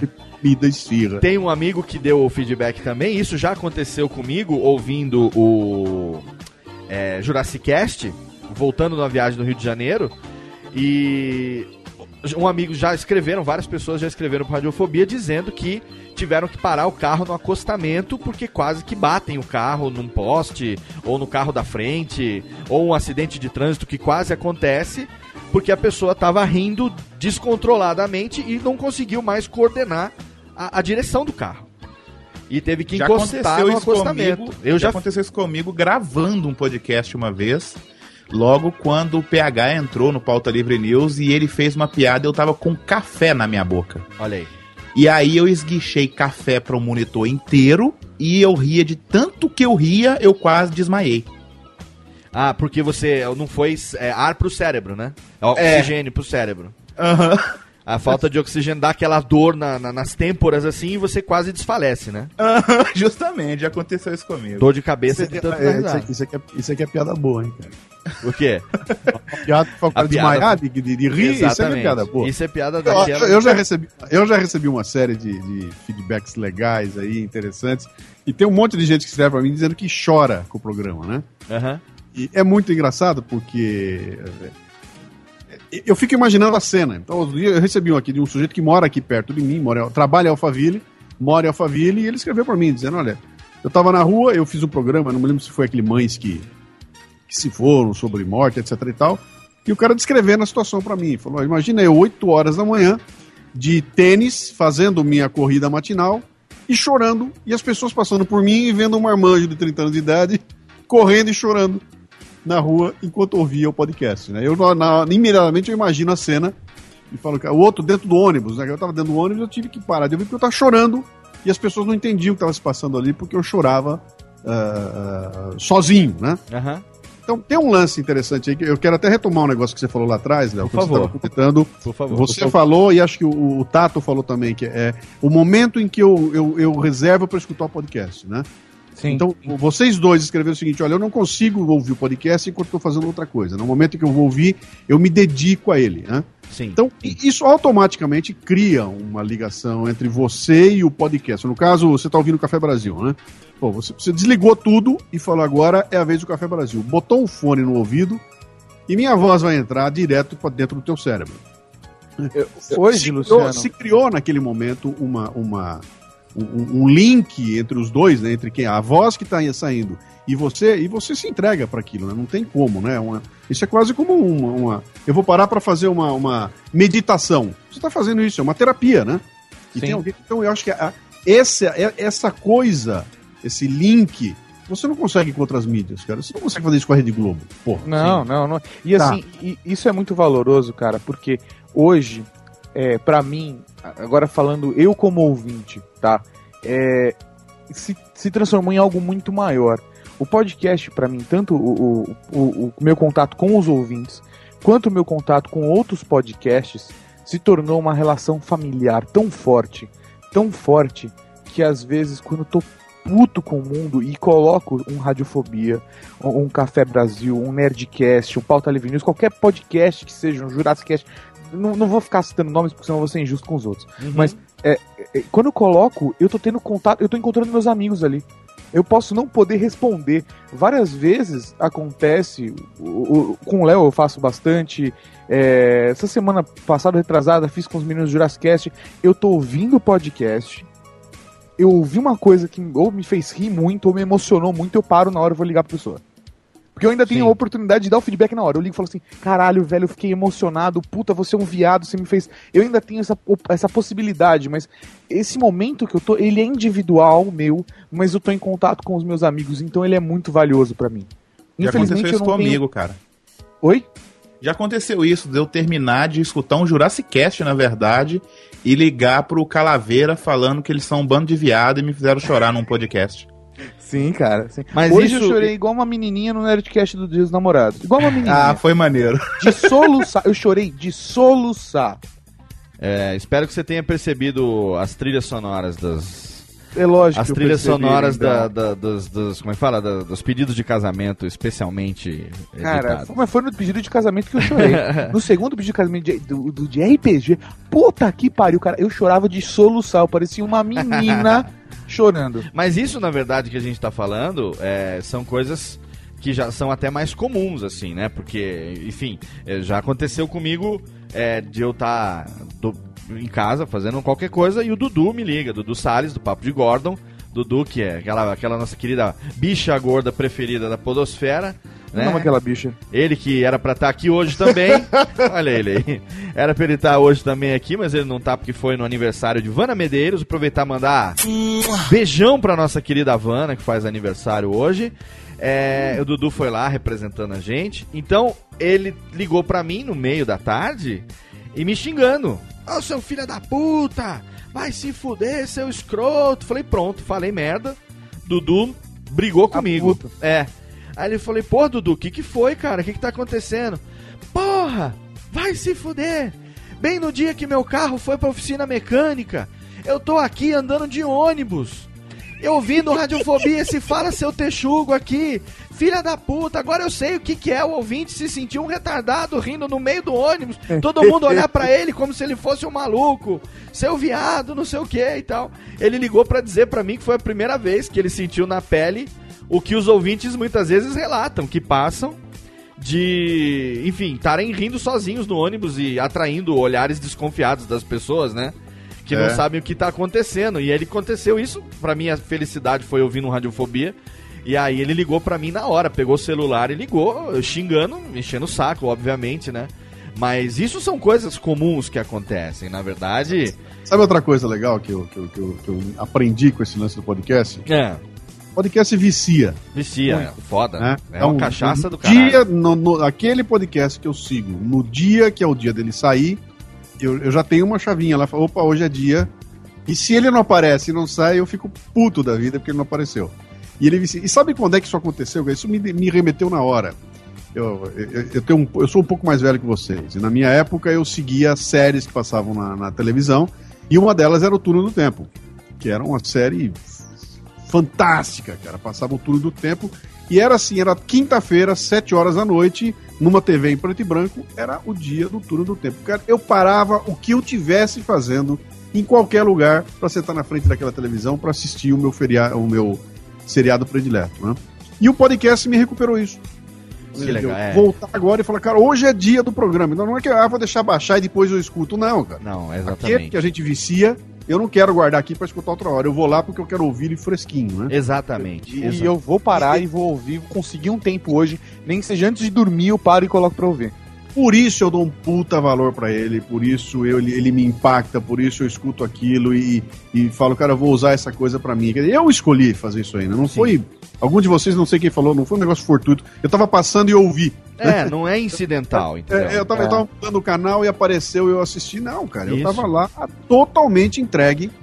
É. Eu, estou me oferecendo pra aquele momento, né? E, e, e aí o impacto é realmente é, é o gigantesco. ouvinte também vai perceber nesse tom que a gente está falando aqui nesse momento agora, que nós estamos falando isso também como consumidores de podcast, como ouvintes de podcast. Sim. Né? Eu hoje sou uma pessoa que tem a felicidade de viver profissionalmente, sustentar a minha família 100% do meu tempo fazendo podcasts, né? Eu faço cara, isso é uma coisa linda. fazendo podcasts, não só o meu, meu programa é o que eu menos me dedico, o que eu mais faço é programa para os outros, né? É, então, mas faço com o mesmo carinho que faria o meu, muito pelo contrário, porque, enfim, é, tem, que ser profissional acima de qualquer coisa, né? Quem ouve aí o Nedcast, fico muito feliz quando fala que nem repara que eu tô editando. É, o objetivo é esse mesmo, que não que ninguém repare, porque é o que eu disse esses dias, eu disse aí nas redes sociais, que o editor de, de, de áudio, o editor de podcast, ele tem que ser como o sal e o açúcar, assim, ele tem que deixar o seu gosto ali, a sua marca, o seu tempero, mas se ele aparecer demais, ele, ele estraga, fica muito salgado, fica muito doce, não dá.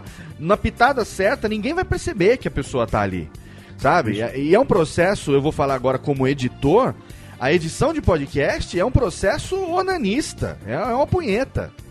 Sabe? Porque você edita coisas que muitas pessoas não vão nem reparar que você tá fazendo. Nossa, determinadas quantas vezes? determinadas é, transições de uma trilha para outra. Você coloca, por exemplo, é, nesse Nedcast do Dia dos Namorados aí que foi ao ar sem- semana passada, é, se você ouvir prestando atenção, por exemplo, nas trilhas sonoras e você tentar identificar quem canta e qual é a música, ainda que o Jovem Nerd tivesse dito que não precisaria disso, que a ideia não era essa, mas eu fiz questão de colocar músicas que tinham a ver com o, o, o tema que estava sendo falado naquele e-mail, ou naquele comentário. Sabe? Então tem uma, um e-mail lá de um cara que tá escrevendo pra menina. A, a, a- ele só foi sonorizado com músicas de, de, de fora, de, de, de moleque da fora no cara, entendeu? Uhum. Que já tá dando um spoiler de que cara vai tomar o fora, entendeu? Mas é, a, a música tá ali e ninguém vai reparar, porque é muitas vezes, assim, ninguém, entre aspas, algumas pessoas reparam. E de vez em quando eu recebo e-mails que também me surpreendem de pessoas. E esse, e-mail é uma delícia. Esse é o- Quando é o delícia. Você deu um nó escondido no meio da edição É e um isso. cara escreve falando filho da É mãe. isso mesmo. Pensa que eu não saquei. Que aquele Exatamente. negocinho, que você- aquela entrada que você botou ali foi por causa disso, disso. Eu falo que, Ah, é uma delícia. Alguém, pegou, alguém pescou, né? E você sabe que isso acontece exatamente nos momentos onde você tá ali, às vezes meio desenchabido, né? Meio, ah, puxa vida, ninguém repara no meu trabalho, coisa assim, né? E aí vem Foi o momento do, do Salles. momento deu momento, momento, mimimi alone. Mimimi alone. É Mimimi, mimimi, mimimi alone, né? Não é uma coisa que é, eu faça isso abertamente. Você tá ali, às vezes, falando, porra, né, eu me dediquei tanto nessa sonorização, queria ter mais feedbacks a respeito, tá, mas não tem, foda-se e tal. Aí vem o e-mail e fala assim, caralho, velho, você usou a trilha sonora do filme tal. Puta que pariu, eu adoro essa trilha. Cara, foda. que demais. Aquele momento que você fez a trilha subir e me arrepiou e tal. Pronto, sabe? Você mo- colocou um áudio de fundo de uma É. máquina registradora e isso me remeteu a tal momento da minha vida. Você sabe o que, que E aconteceu aí é uma coisa parecida que você viveu e por isso que você colocou aquele som ali. Você sabe o que aconteceu recentemente é, com o Radiofobia Classics, que vocês. é, gra- obrigado, até agradecer vocês aqui publicamente por terem me ajudado com os feedbacks. Vocês que foram ouvintes beta do, do, do Radiofobia. Classics, me ajudaram a testar antes de eu soltar o piloto pro, pro público em geral. É, eu fiz o programa piloto, eu fiz ele totalmente é, by the book, como fala, totalmente dentro da cartilha. Né? Eu peguei uma pauta radiofônica, eu escrevi a pauta inteirinha, peguei o texto, dividi entre, entre mim e a Dani, dirigi, gravamos o áudio, depois eu editei. Ele foi feito numa linguagem radiofônica em, no estilo dos especiais de música que a gente tinha nos anos 90, nos anos 80, com uma cara de rádio AM, a ideia era essa mesmo, né? E uma coisa mais, é, vamos dizer assim, um podcast sépia, em tons de sépia, sabe? É, é, o Radiofobia é colorido, o Classics ele é tons de sépia, ele é envelhecido. ele tem aquele filtrozinho do Instagram que dá aquela envelhecida, sabe? É. Exatamente. Então, a ideia era exatamente essa. Eu recebi muitos feedbacks desse programa piloto. Muitos feedbacks mesmo, mas foram dezenas de feedbacks por todos os meios que a gente tem disponíveis. É, feedbacks que disseram desde o ritmo até é, o- a, a maneira que a gente estava falando mais lida do que do que interagindo, a ausência de piadas características do programa, a quase nenhuma interação entre mim e a Dani, estava sendo feita uma coisa realmente ping-pong dentro do texto. É, coisas assim que eu não imaginaria, como por exemplo, começar o programa e ter um bloco grande de texto e a pessoa ficar no tesão pra ouvir uma música e demora pra música entrar. Seria mais legal se já começasse com uma música logo de cara pra dar uma esquentada. Assim, dezenas de feedbacks. Eu vou falar um negócio pra você. Eu to- todos, não digo todos, mas acho que 99% dos feedbacks que eu recebi, é, eu modifiquei do programa piloto pro primeiro programa. E agora tá chovendo de comentários e feedbacks de novo dizendo: "Caralho, você fez o que eu te pedi pra fazer. Você mudou a linguagem. Olha aí, já não tá mais lido, você tá interagindo com a Dani. Caralho, você voltou. Agora a radiofobia, você falou com a técnica. Você usou uma palavra errada. Esse é o Léo que eu conheço, que fala programa, Aham. que fala problema. Entendeu? Esse é o Léo que eu conheço. Quer dizer, se eu falo programa e problema, os caras me xingam. Eu tenho que falar programa, problema, cé- cérebro, e aí os caras ficam felizes. Entendeu? E aí, assim, o fato de ter colocado música logo na entrada, o fato de ter ficado. Mantivemos o, o tom de sépia que a gente queria manter. Só que a gente trouxe para a identidade do Radiofobia. E eu vou te falar, é um programa que eu comecei totalmente quadrado, totalmente é, dentro da cartilha, e que ele tá sendo moldado agora todinho com o feedback que eu tô recebendo dos ouvintes. E tá sendo uma delícia de fazer. Porque eu não tenho problema nenhum. Eu, como radialista, para mim, o grande desafio é fazer uma coisa que a pessoa tenha tesão de escutar. E saber que o cara tá ouvindo aquilo, sabe? Vocês não sabem já a quantidade de indicações que a gente tem de artistas que os ouvintes acham que merece o seu próprio Radiofobia Class. Tem gente que mandou, quer ver, ó, o e-mail que eu recebi aqui, esses comentários que eu recebi aqui, é, do nosso amigo Roger Gelonese, o Roger Coy aqui, que ele fala o seguinte, que o programa tava lindo, fenomenal e tal, mas que chegou no final, ele ouviu um negócio que deixou ele revoltado. Onde já se viu, ele muda o tom no último parágrafo, ele começa, a, sabe, eu achei que ele fosse me xingar mesmo, né? E aí abre o coração ali no finalzinho. É, do- e aí, do- então, mas ele fala assim, é, aí ficou bravo, ficou bravo, falei, nossa, o que que foi que ele ficou bravo? E ele diz num tom bravo, mas não dizia o que que era. Ele falou assim, como assim que só vai ser mensal? Não, pelo amor de Deus! Eu, eu preciso desse programa toda semana, ou pelo menos a cada 15 dias. Mensal não, sabe? Então, quer dizer, ele mudou o tom, ele fez uma brincadeira, ele, ele enfim. Mas pra dizer o seguinte, que, cara, eu não quero ele mensal. A única coisa que eu não gostei é da periodicidade, se tiver todo dia no rádio. E aí, pra mim, que fiz o programa com esse objetivo, você acha que não é um reconhecimento, a cachaça de chegar o cara e falar assim, caralho, velho, esse é o tipo de programa que eu gostaria de ouvir todo dia? Sabe? É, é o que eu queria, é um processo onanista, é uma punheta. Eu queria realmente ter essa sensação de falar, caralho, eu posso ficar com a minha consciência tranquila, porque se não fosse a plataforma podcast, mas sim a plataforma rádio, seja ele AM ou FM, eu estaria no ar diariamente fazendo esse programa sem problema nenhum. E, é- e era esse tipo de reconhecimento que eu precisava, pra mim mesmo, não dele, mas eu precisava ter certeza disso. Esse negócio é interessante de fazer, falar, o ouvinte te reconhecer como um editor, né? Você Aham. falou mais cedo aí. Porque normalmente você leva você vai uma punheta editar. Você leva às vezes 15, 16, 18 horas pra editar Sim, um podcast. Muito mais até. E aí, cara, às vezes aconteceu comigo essa semana, por exemplo, semana passada, na verdade, né? É, eu trabalhei pra caralho durante a semana, muito. E aí, tipo, o Do- eu falei, Doug, não vai dar pra mim editar o podcast. Edita. Aí o Doug falou, putz, não vai dar, vou estar na agência até de madrugada. Eu falei, cara, não vai sair, né? Aí o que que aconteceu? Eu cheguei em casa, 8 e meia da noite, comecei a editar. 10 e meia eu tinha terminado. Eu só usei de trilha sonora ACDC e Iron Maiden. Aham. Aí, no outro dia, eu recebi um, um tweet assim: o Pauta Livre News tem a melhor trilha sonora da Podosfera. Eu falei, o último programa foi sensacional. Eu falei, cara, eu levei duas horas pra editar, usei dois artistas de trilha sonora e foi o melhor. Tá vendo Como só? assim? Eu não, você não entende, Zé, E sabe? quando, e quando eu me dedico um pra caralho, e quando eu me dedico pra caralho, ninguém percebe. nada. É isso aí. Eu, eu tive um Year Geeks que eu me dei o direito. Eu, normalmente, cara, eu tenho um trabalho, assim, de... de eu- eu- enquanto o Mauri começa o processo de corte do programa, eu, eu acabo emergindo num processo de estudo de trilha sonora das viradas que a gente vai fazer entre blocos. E eu fico, eu, eu vou emergir. Às 10 horas que o Mauri tá cortando, às 8 horas que o Mauri tá cortando, é o tempo que eu tô imerso nesse, nesse mesmo tema e estudando trilha, estudando o que, que vai ser feito, etc. Teve um programa que eu não me lembro qual foi o tema, que eu simplesmente falei assim, velho, eu vou tocar o tipo de música que me agrada. Eu vou me agradar nessa edição, vou fazer pra mim. E eu fiz, cara, coloquei coloquei tipo uns ska punk, música californiana, toquei Smash Mouth até, velho, tem não caber mais, cara. Cinco, seis músicas seguidas de Smash Mouth. E eu recebi, velho, elogios. Um- uma amiga minha, cara, a Cacita, a Cacita, Léo, me ligou e falou: caralho, esse podcast tá a sua cara. Eu adorei. E não sei o que ela. Isso, Assim, yeah. é, é muito engraçado como.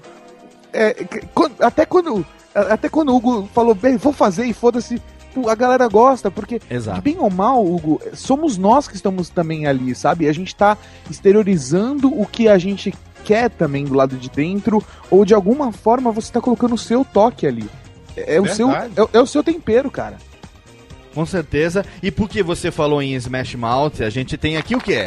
A gente Ah, tem o bloco de exatamente. Afinal de contas, Hoje a gente tá aqui num tema não tão engraçaralho como a gente tá acostumado a fazer. Agora também, nem só de piada vive o homem, né? Acho que é bacana a gente também ter, às vezes, esse papo que a gente já levou no começo do ano. A gente falou algumas coisas aí sobre mudança e tal. A cada, eu, eu prometi a mim mesmo que a cada quatro, cinco meses a gente faria um programa assim um pouco mais reflexivo, vamos dizer assim. Filosófico. Né? A gente grudaria um insufilme no programa.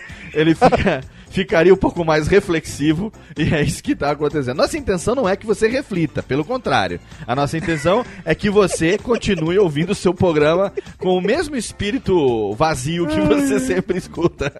O É, importante é, inclusive, que continue Léo, você ouvindo. falou do Smash Mouth. É. Essa música não é uma música como as outras do Smash Mouth. Não é uma música super alegre, que nem, sabe, I'm a Believer, All Star. Ela é uma música mais introspectiva, mais séria também. Olha aí, então vamos ouvi-la. Daqui a pouco a gente volta. Radiofobia, pra você, que delicinha. Fica aí, sai não.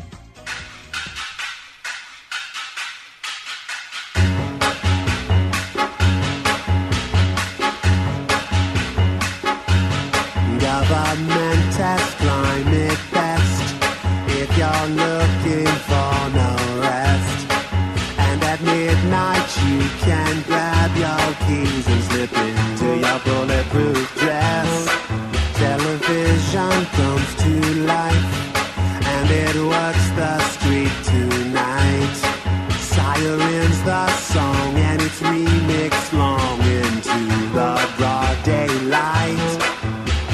Sleeping with the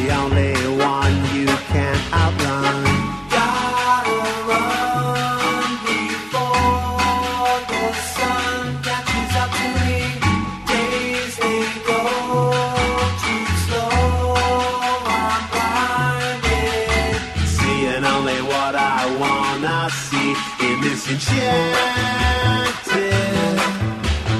land of a thousand chances. You only get just one, and it's Well, I'm just another creep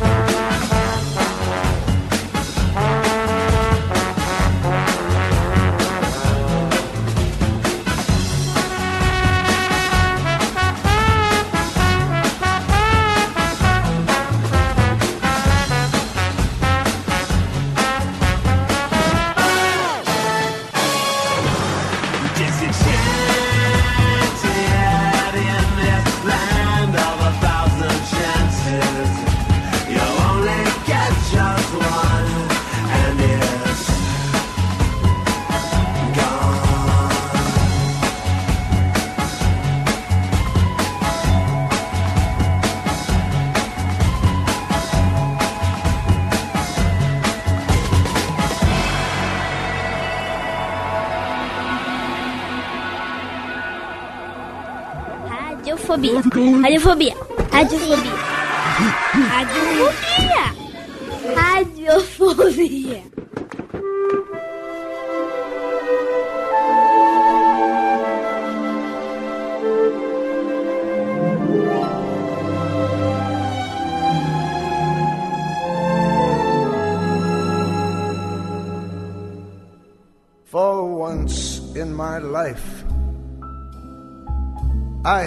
Someone who needs me, someone I've needed so long. For once unafraid, I can go where life leads me, and somehow I know I'll be strong. For once I can touch what my heart to dream of long before I knew someone warm like you who could make my dreams come true. For once in my life, I won't let sorrow hurt me, not like it's hurt me before. For once, I have someone I know won't desert me. I'm not alone anymore. For once I can say, This is mine, you can't take it. Long as I know can make it. Once in my life, I have someone who needs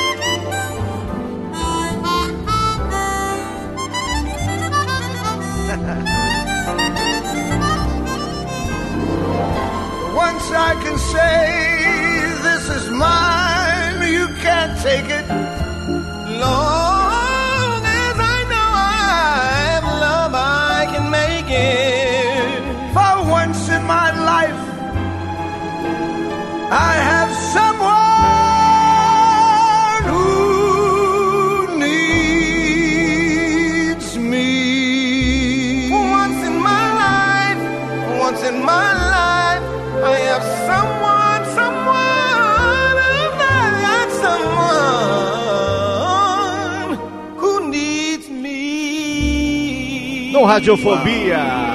Stevie Wonder. Tony Bennett, Stevie Wonder, For Once in My Life. Olha aí, é claro que tinha que tocar músicas assim, num oferecimento de quem? De Radiofobia Classics Técnica, Reverb, Radiofobia Classics, é. Só que meus convidados acharam que eu ia tocar essa daqui, ó.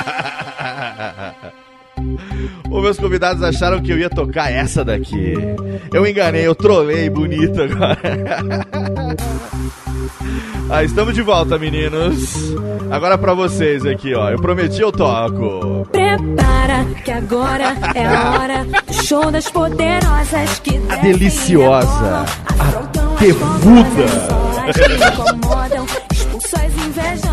que ficam de cara quando toca. Olha aí. Que delícia. MC Anitta. Cadê? Técnica, técnica, técnica, reverb. Anitta. Beijo, me liga, bebê. Liga pra ele não que ele é casado, liga pra mim, velho. Ah, é, liga pro pra mim, tá. que sou solteiro. Ah, meu Deus do céu, 20 aninhos, essa é de largar a família, vou te falar, viu? É de largar por um fim de semana, depois você fode a sua vida, nunca mais você consegue recuperar tudo que você perdeu. Ai, Jesus, estamos de volta com o meu querido Radiofobia, com o meu querido Radiofobia, é ótimo. ah, o meu programa, é meu. Ele pensa na garota de 20 anos e se perde, Meu gagueira. programa, meu programinha, meu programa delicioso, onde eu trago aqui pessoas que eu quero, toco a música que eu quero e foda-se. É Luciano Pires, Hugo Soares, Tato Tarkan, meu irmão. Estamos aqui hoje falando um pouco sobre exatamente os feedbacks. Os, os feedbacks sobre o ponto de vira no que se refere à questão de feedback. Nós estamos falando. Ô, Tato, antes de qualquer coisa, ô, Técnica, tira a Anitta que já, já deu no saco. Bota os Let's Grooves aqui pra nós, que eu prefiro os Earth's Wind and Fires, que é a minha banda preferida. Como é, tá. como é o nome da garota? MC Anitta. MC Anitta. Anitta. Joga no Google, Luciano, você vai ver. É, eu- Ela podia ser sua neta, Luciano. Não, Não, eu tô- neta não, mas eu filha. Você, você todo animado aí, falando essas coisas, a menina vai chegar na tua cara e vai falar assim, tio, faz isso aqui. Exato, né, tio?" não, com certeza. Ela tem a música dela que diz que exatamente ela provoca, mas na hora nada. Chama de É. tiozinho. Ela já falou na entrevista que ela homem de, gosta de homem com a bilonga grande. Ah, é? É, gosta de homem que tem uma bela de uma bilonga. Eu tenho uma bilonguinha discreta, então O não, que, não- que que seria uma bela de uma bilonga? Bela não sei, tem que perguntar pra ela. Eu sei que a minha. Eu não sei, belo Eu de uma bilonga é o quê? Com pouca veia, com muita Eu não veia. sei. Ela tá se referenciando a tamanho, largura, não grossura, peso. Como diria meus amigos do Porta dos Fundos, rola. Que é rola, rola, rola. Rola. A bilonga bela é aquela que você mede em polegadas. A tonga da bilonga do cabulete. Olha só, gente, a gente tá aqui falando sobre feedback. Uma coisa que eu achei muito bacana. É, eu, eu, eu não canso de compartilhar com a minha esposa, Luciana, sempre que eu recebo um, um feedback é, de uma pessoa com quem, é, que, que- com quem eu me identifico, né? Um pai de família que está colocando uma passagem que está vivendo com seus filhos. Como eu falei no começo do programa, é, esse recente que a gente fez com os, os pais nerds é, deu muito, muito feedback, muito bacana realmente ver a identidade que as pessoas, a identificação que as pessoas têm com o programa.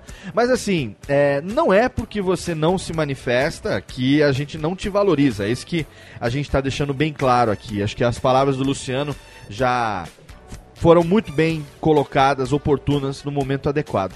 O que a gente está falando, na verdade, é que às vezes acontecem coisas totalmente fora da curva, né? Como o caso de. é, que a gente relatou aqui, que a gente contou alguns, não, não citamos nomes, a não ser o do Roger que eu citei, que foi um comentário recente, do Classics. Eu não citei o nome de mais ninguém, até mesmo para preservar talvez a identidade, às vezes a pessoa não quer que a gente abra isso, né? Eu recebi um e-mail também recentemente, tem alguns, algumas pessoas que, que costumam fazer isso. Se é você, eu não é uma crítica, é só uma, uma observação. Algumas pessoas que gostam de mandar e-mails coletivamente para uma caralhada de podcast, né? Ah, já recebi O cara muitos. bota lá com cópia para 25 podcasts e escreve um e-mail pessoal dizendo: "Olha, você a gente fica sem saber para quem é, na verdade, né? Porque é impossível que você mande o mesmo Cada, feedback. cada parênteses, cada, cada, cada parênteses não, cada bloco de texto que ele faz é pra um. Então, mas Então, na- às é vezes não, Tato. Às vezes é um texto genérico e eu não consigo, realmente, eu não consigo ver identificação entre o meu ouvinte, o ouvinte do Nerdcast, por exemplo, e o ouvinte do Café Brasil. Sabe? Eu, eu sei que tem pessoas que ouvem os três programas. O que eu tô dizendo é que o perfil médio dos ouvintes é Lógico. diferente. Né? O perfil médio de quem ouve o Nerdcast é diferente do perfil médio de quem ouve Café Brasil, é diferente do perfil médio de quem ouve Radiofobia.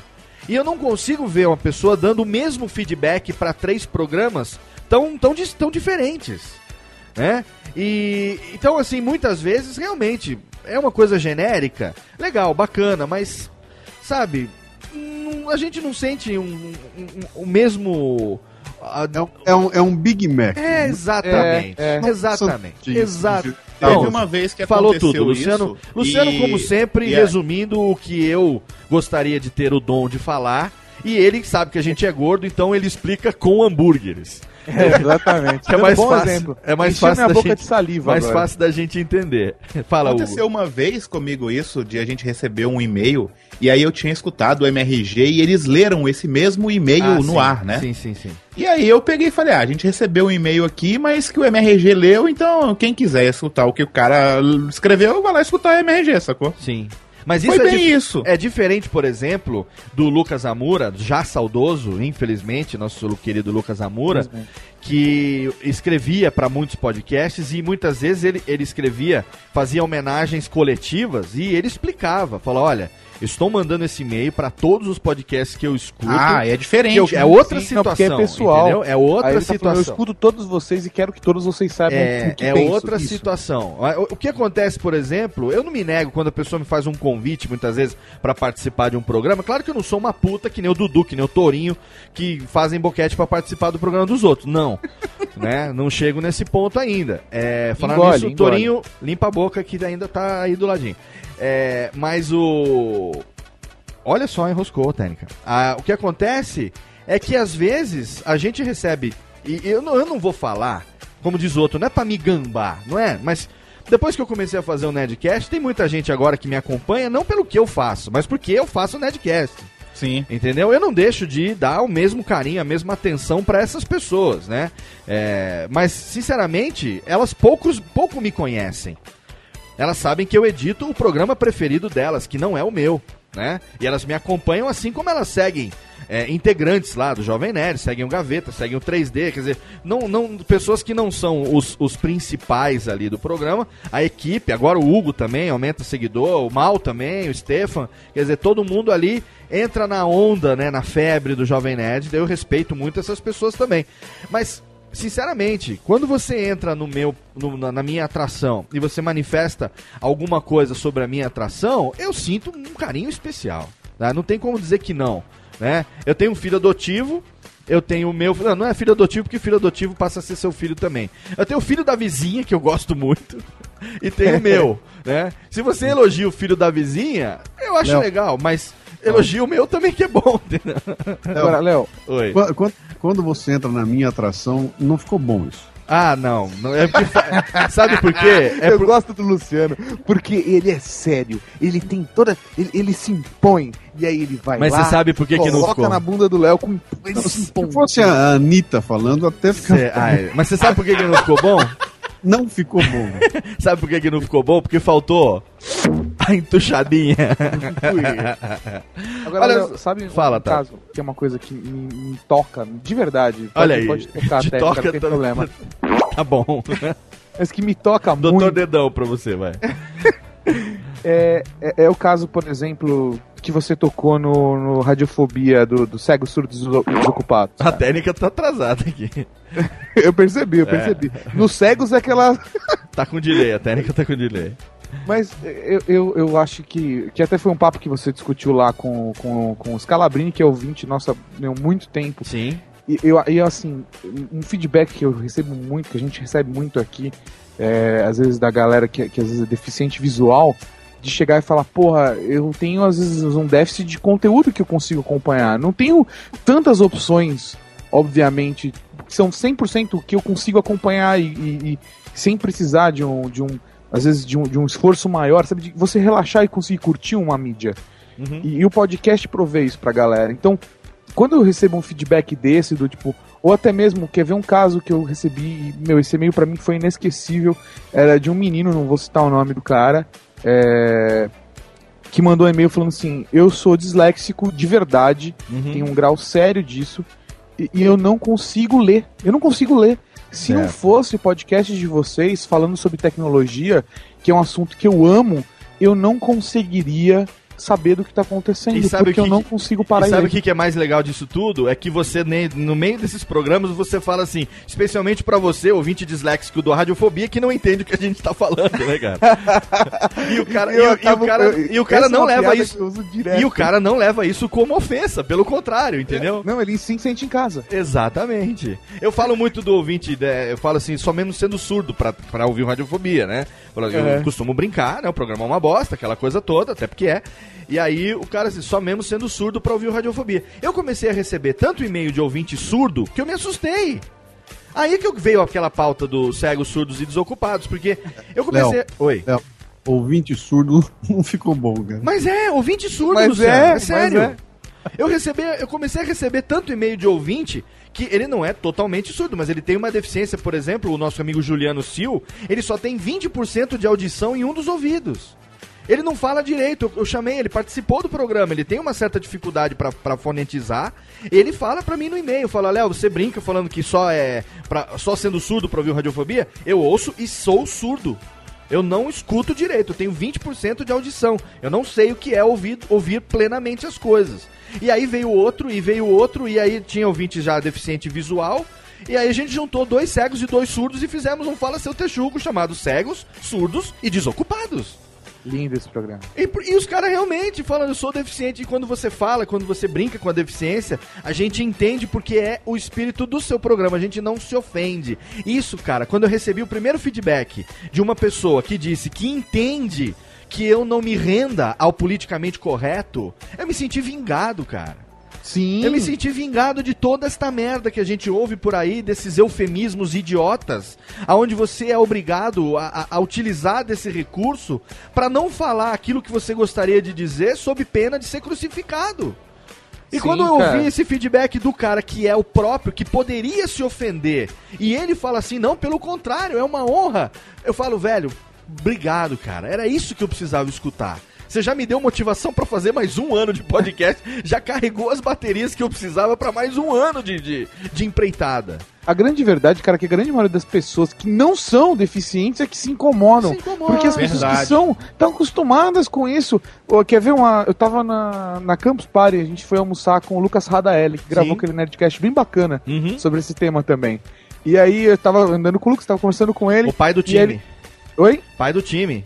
Exatamente. E aí eu, eu falei pra ele assim: ah, você quer que eu pegue o seu almoço? Ele escolheu, abriu a carteira, pegou, me deu uma nota de 50 conto. Eu peguei a nota na mão e falei: você acha que dois reais dá?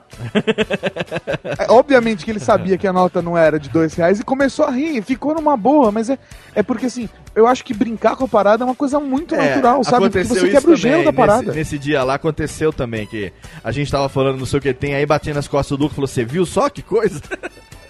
A gente, a gente até brincou com ele, que a gente falou assim, é, para não perder a piada, falou assim, Lucas, você viu aquela gostosa?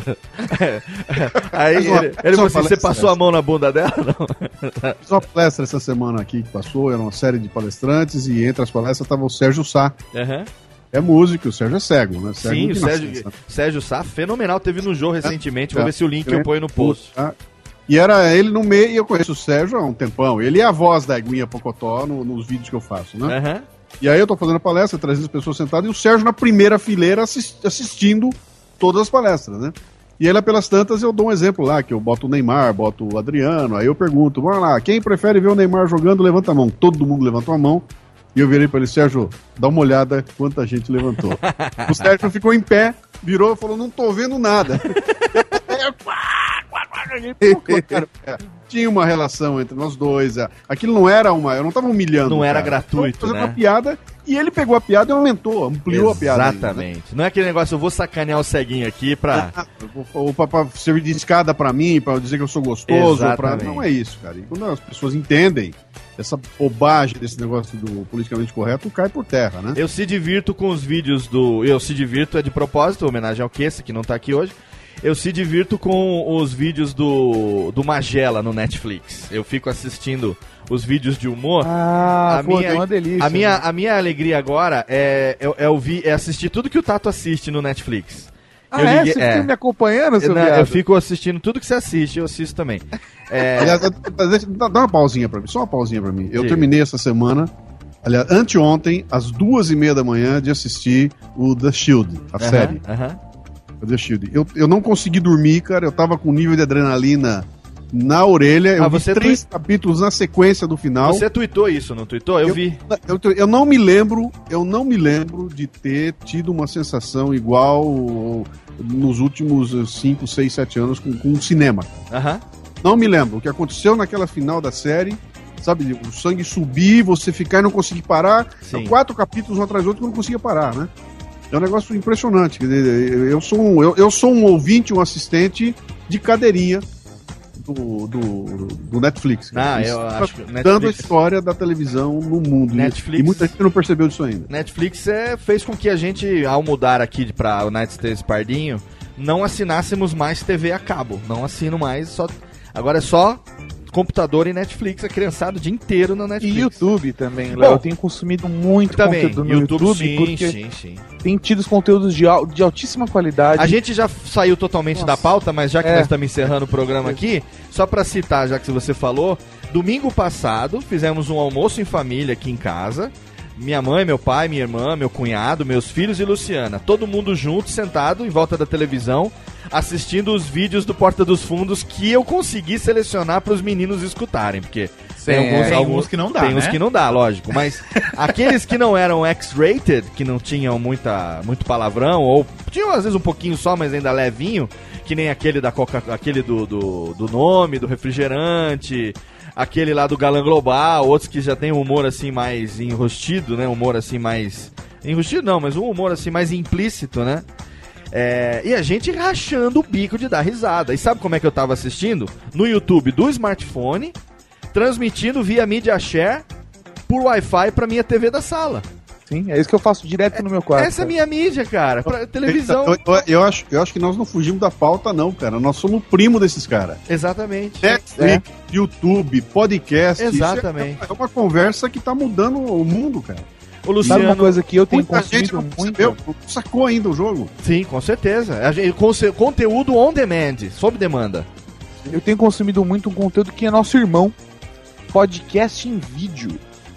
Como é isso, podcast vídeo? Videocast, então. Vlo- Vlog. É, que- é que lá fora ele se chama podcast, porque podcast é tudo que é distribuído via feed. Ah, iPod Então- Broadcast, tá. Exatamente. Então, assim, é- são vídeos, transmissões em vídeos Ah, HD, é, eu na- assino os canais. Na iTunes é como Store. se fosse em YouTube. é. na iTunes Store você entra no podcast, aí tem áudio e vídeo, né? Tem razão. Exatamente. E eu tenho assinado vários canais de podcast em vídeo. No Brasil não temos nenhum podcast em vídeo, né? Porque tá tudo no YouTube. A comunidade do YouTube tá funcionando. Sim. Agora, eu tenho consumido muito conteúdo lá de fora que às vezes você não encontra no YouTube, mas que tem no, nos podcasts. Olha aí, então vamos fazer o seguinte, já O fica irmão. aqui, já fica aqui, Tato, a, esse assunto aqui, já fica aqui o link para uma próxima participação é, de We Are Geeks, agora Ultra Geek Podcast no Radiofobia. Maravilha? Tudo bem? Pode ser? Tá fechado, fechado. Então tá bom. Então eu quero agora fazer o seguinte: quero chamar o Goulart. O programa terminou, terminou, terminou. Mas foi muito legal, foi foda pra caralho. Meus amigos não deixaram a peteca cair. Exatamente. É nesse momento que eu chamo meu querido Goulart, ele que eu admiro de longa data, vem aqui nesse momento pra fazer com que você, querido ouvinte, você que fez o download em radiofobia.com.br, você que assina nosso canal no iTunes, você que nos acompanha, você que é desocupado o suficiente, esse foi mais um pequenino Radiofobia, yes, E nesse momento eu me sinto os próprios radialistas, porque eu falo sem parar, eu falo de improviso, eu não tenho texto na minha frente. Eu gosto dessas, dessas coisas, de subir a melódia, de descer a melódia, de botar o reverb, de botar a minha voz agora só no canalzinho esquerdo pra você. Olha, o vidinho esquerdo. Agora vai mudando, agora vem no ouvido direito, olha só, ouvido direito. É, caolha, jumenta, um elogio. pra você. Cavala. Pedra, cavalo, Andrade. Abacate. Na Fossa Negra. Muito bem. A gente tira, Técnica. A gente gosta das brincadeiras e eu agradeço a presença diretamente de Pauta Livre News. Técnica, por favor. A presença dele, do editor, do bonitão, do gostosão. Para de fumar, seu filho da puta, Hugo Soares. Gostoso! Viado! Tá difícil. Maravilha! Para de fumar, seu bosta! Ah, eu agradeço muito. na bunda! Quem tá falando? Olha Tato quem fuma. fala. Tato fuma pra Eu? É. Eu? Eu fumo? Ah. Hugo Soares, obrigado pela sua presença, queridão. Obrigado pelo convite, valeu mesmo, foi muito foda. Muito bom trocar e-mails agora diariamente com você nas nossas pautas e organizações de Time Jovem Nerd. Muito bom, muito bom, muito, Muito divertido. legal. Muito legal. Tem aí Jabazex pra fazer, por favor? Sim, pautalivrenews.com, podcast quinzenal, era semanal, voltou a ser quinzenal, porque senão a gente não vive, né? Claro. Então acesse lá, pautalivrenews.com, a cada 15 dias um podcast de humor pra você lá, e entre essa quinzena, de vez em quando surge lá o Sabe Nada do Doug. Maravilha. É o programinha que a gente gosta, o programa mais engraçado da podosfera brasileira. Valeu. Eu adoro. Eu sou fã de vocês, de carteirinha, vocês sabem, né? Eu sei disso. gosto E eu sou fã de você, eu você gosto sabe também. muito de você. Chupa meu então aqui. Você é fã, então chupa meu picolé. Aqui, ó. Muito bem, eu quero agradecer também diretamente de Ultra Geek, ele que em breve terá novidades pra você. Você que tá sabendo aí de coisas como Review Maroto. Você que tá sabendo aí de coisas delicinhas que vão acontecer ainda, ele que não trouxe o seu fiel escudeiro, porque, diferentemente de Tato Tarkan, alguém está comendo alguém essa noite. Muito obrigado Aqui a gente pela. tem uma cota. Muito obrigado. 50%. o Maurinho tá comendo eu. Ou, olha aí, Luciano, não ficou bom também isso. O Mauri tá comendo eu. Exatamente. Foi estranho, né? Depois que eu falei que eu pensei na merda que disse. Tato Tarkan, faça seu jabá, querido. Ah, querido, obrigado pelo convite. Sabe que eu amo estar aqui no Radiofobia. Desde aquela vez que, que, que a gente se, se encontrou na- lá no Willy Willy pra quando a gente se É, conheceu. Willy e Wonka, sabe que eu te exatamente. amo do fundo do meu coração, meu irmão. É um prazer estar aqui. Tamo junto. E pra galera que não me conhece ainda, não conhece meu conteúdo, a WeAreGeeks.net, toda segunda-feira um Ultra Geek, temática do universo geek. Toda quarta-feira review maroto com reviews marotos, é, É. isso aí, não tem que explicar. E toda sexta-feira um update contando das novidades do universo de O, tecnologia. o plural de review é revis? Revis, na minha cabeça. Ah, é revis? Virou, é por- Revis marotos. Review se escreve R-E-V-I-L. É porque é em isso? latim, na verdade, é se revis marotos. R-E-V-I-L, review, é isso? É porque, é, então, sei lá, estranho isso. Muito Por isso que eu falei em latim, pra garantir. Ah, eu gostei quando vocês criaram o plural pra palavra curtir. Na campanha do Curtir. Buscapé, botaram eu tiver mais quantidade de curtirs. Eu achei, eu achei é muito, eu achei muito legal. A, a tosqueira é muito bom, cara. Ai, o curtirs do Mauri falando curtirs com sotaque de Santo André, muito bom. E a presença dele também aqui diretamente de Café Brasil, ele que não fala curtirs, mas que a gente curte pra cacete, meu irmão do coração, meu guru, meu Calil Gibran, Luciano Pires. Obrigado, obrigado pelo convite. Vamos deixar o recado de sempre, né? Pra, alô, alô, alô, aten- atenção, você que nos ouve, você, você mesmo aí, ouvinte, sacou a importância né, que você, como ouvinte, tem para esse negócio aqui chamado podcast? Não existe podcast se não tiver ouvinte e ouvinte participando. O Léo deu demonstrações aí de que ele mudou o programa por causa de feedback de ouvintes. Eu canso de produzir programas por causa da participação de ouvintes e tenho certeza que com o Hugo e com o Tato é a mesma coisa. né? Então, vocês são absolutamente importantes, são lidos 100% dos, dos, do- dos comentários que eu recebo, eu leio todos eles, faço questão de ler todos eles. Não consigo responder, não é impossível. Eu estou sozinho aqui, não consigo fazer isso. Mas leio todos eles e uso isso aí. Então é, é absolutamente importante a participação de vocês que fazem parte desse processo. Eu adorei mais uma vez, Léo. Hoje é sábado, nós começamos essa gravação às nove, é meia-noite. Quem mais tiver três horas da noite do sábado para estar na companhia de Léo Lopes? Eu gostaria de saber, por favor, se existem mais Existem as pessoas que me amam. Pessoas que te amam. Os então poucos que me somos amam. essas, Os tá bom? poucos que me amam, como você, meu querido. Exatamente, nós somos essas. E eu- Obrigado pelo e- convite aí, eu estarei sempre que você me chamar. E o seu jabazinho pra nós? Ou pra aqueles que por acaso não te conhecem? Digite Café Brasil no Google e divirta-se. E divirta-se. E eu falei eu como você e a técnica esqueceu da do Flamengo também aqui. Ai, Muito bonito. bem. Obrigado, meus amigos. Obrigado a você, ouvinte, você que participou, você que agora vai ou não mandar o seu feedback, o seu comentário. Se você quiser mandar um e-mail, é podcast.radiofobia.com.br ou então siga arroba radiofobia no Twitter. Você pode também se curtir a nossa página ou dar os curtirs nas nossas páginas no Facebook. Todos os links das nossas social media estão lá no post pra você. E você já sabe, a cada 15 dias um. Ah, não, agora semanalmente. Agora toda semana tem uma atração nova. Toda quarta-feira tem uma atração nova em áudio aqui no seu radiofobia.com.br. Um abraço na boca e você já sabe, como sempre, plante um disco, leia uma árvore, eh, grave um filho e até logo, lhes, lhes, lhes. Tchau, vai maestro! Aí! Clube do Bolinha. Ai, Tchau, Hugo, para de fumar, viado. Foda esse Falou!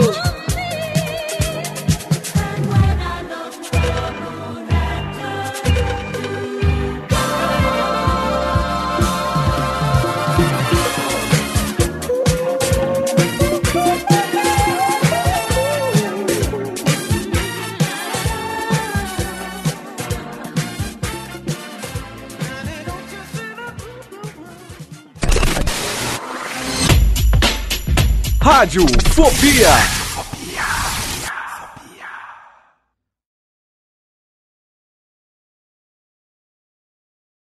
Anitta é com dois T, né? Anitta com dois T. É isso aí, dois T, dois T. Vai. Oi, eu sou o Antônio Viviani e quero convidar você a ouvir o nosso podcast Voz Off. Desde julho de 2017, eu e meu amigo Nicola Lauleta temos o prazer de conversar com as grandes vozes do rádio, da TV e da publicidade do Brasil e trazer suas histórias até você. Se você, como nós, é apaixonado por locução, acesse vozoff.com.br e acompanhe nossos episódios aqui na Radiofobia Podcast Network.